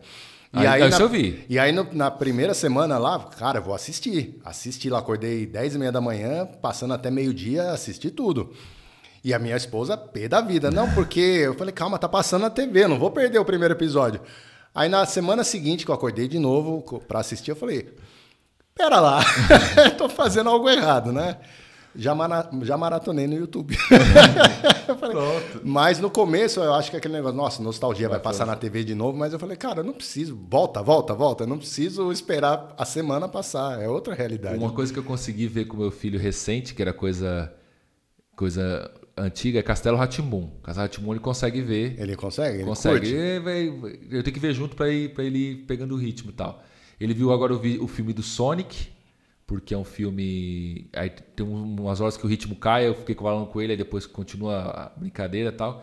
E ele viu Toy Story. Ele tem- vai fazer só quatro. Eu acho que daqui a pouco dá pra começar a passar os filmes da, da Disney, né? South Park. Tipo, South Park é legal. Family Guy. É, Ah, os da Disney sim, né? é, tipo, os filmes daí que a gente viu. Rei Leão, essas coisas. Passar, porque aí ele vai ter. Porque, por exemplo, Rei Leão. Rei Leão tem a parte musical, que eles vão ver a musiquinha. Mas tem umas horas que é diálogo. E se ele não entende a dinâmica do diálogo ainda, ah, que um tá triste, outro tá bravo.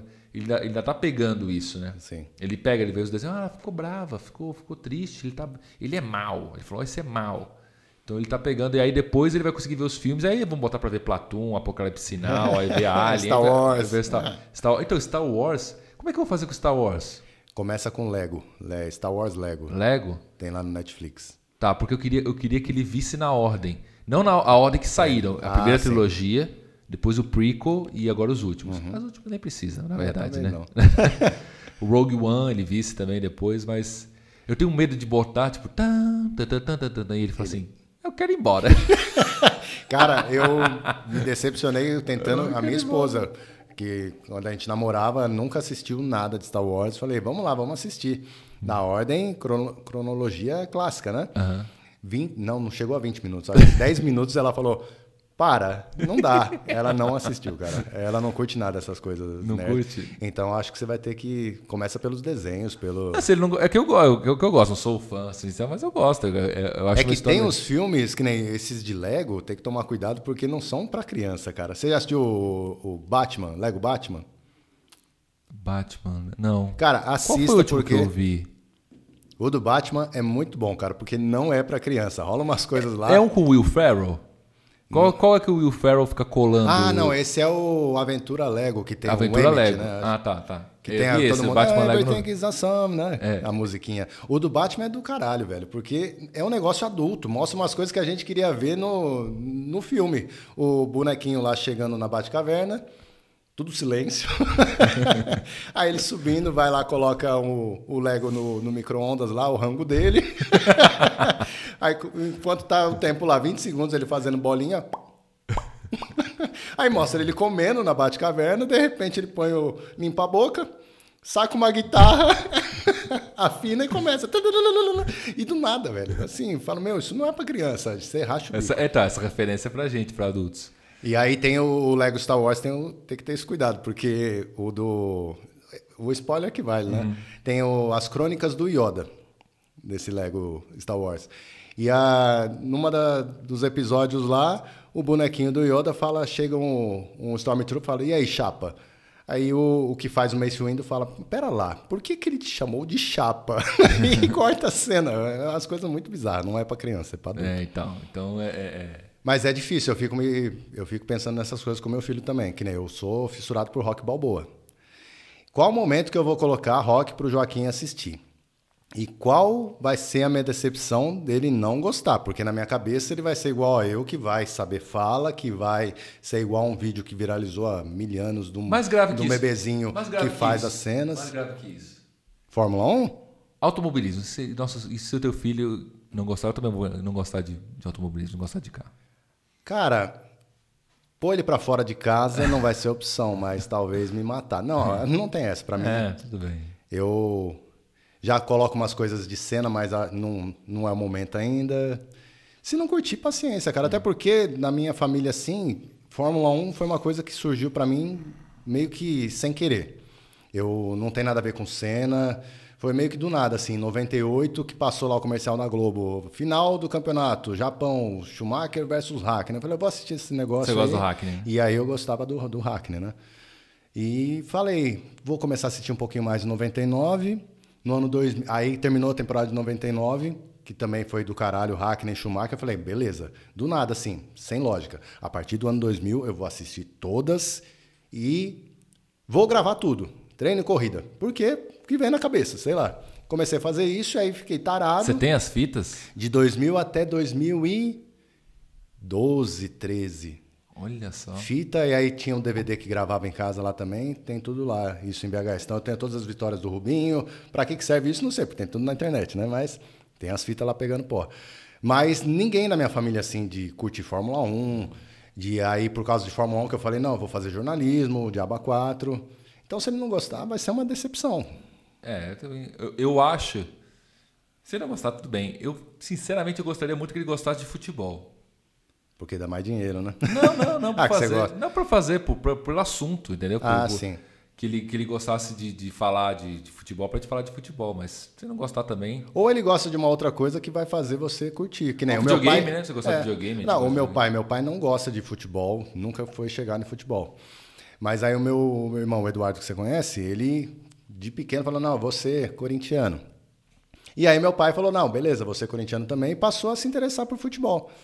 É, eu não sou chegado tanto em futebol. Sou São Paulino, mas me pergunta quem é do time, cara. Eu tinha até pouco tempo atrás, não sei nem se é pouco tempo ou muito, já, já perdi a referência, mas tinha tá o, o Rogério Ceni, que era o único que eu sabia que estava no time. Agora não tem mais Rogério Ceni e o tal do Sidão, que já não é mais São Paulo. né? Parece você. Que falam que é a minha cara, pior que parece mesmo. Ai, esse coitado do Sidão. Mas eu acho que pode ser bom pra gente, assim, ah, ele gosta de uma coisa totalmente diferente do que a gente curte e a gente vai sim, se interessar. Não No meu ser- caso, de repente, o Joaquim gostando de futebol vai ser a minha É. oportunidade de me aventurar no futebol. É, sei lá, ou ele vai gostar de música, ser músico, não sei É. tocar nenhum, nenhum pandeiro. Pandeiro eu sei tocar, mas não sei tocar nenhuma campainha. E, Eu sei flauta doce. flauta só. só? Olha só. E, e capaz que isso é, esse vai ser o futuro, então. Leandro, obrigado. Obrigado pela conversa hoje. Pô, valeu, cara, foi Pessoal, demais. se inscrevam no canal do Leandro, de Carona com o Leandro. Vou Dá deixar o link, lá, vai, vai aparecer aqui. E também é, sigam o Leandro na, no Instagram. No Insta, de carona com o Leandro. E é uma coisa engraçada, porque eu falo de carona, porque a gente é paulista, é, Hum. não fala de carona. Mas o povo escreve, quando eu falo de carona, é DI, não, é de carona, cara. De carona. É É, de carona. Tem um é negócio chamado, gramática, grafia, que é de carona. Que nem o, o, o João Anacleto é Janacletos e É. chama ele de Jana. Eu adoro. Quando eu pego o comentário ali no Instagram, ele, ah, ô Jana. Eu já sei que ele tá do outro lado assim, xingando pra caramba, eu fico feliz. Fico muito feliz. Eu acho que ele poderia mudar o nome pra, pra João né? Anacleto. Ele pode, acho que dá pra mudar. Dá, dá sim. É que quem não é verificado muda, não dá B.O. nenhum. Bota lá João Anacleto. Janacletos. é Virou bom. personagem, né? Virou personagem. Valeu, não. Valeu, mano. Tamo junto. Falou.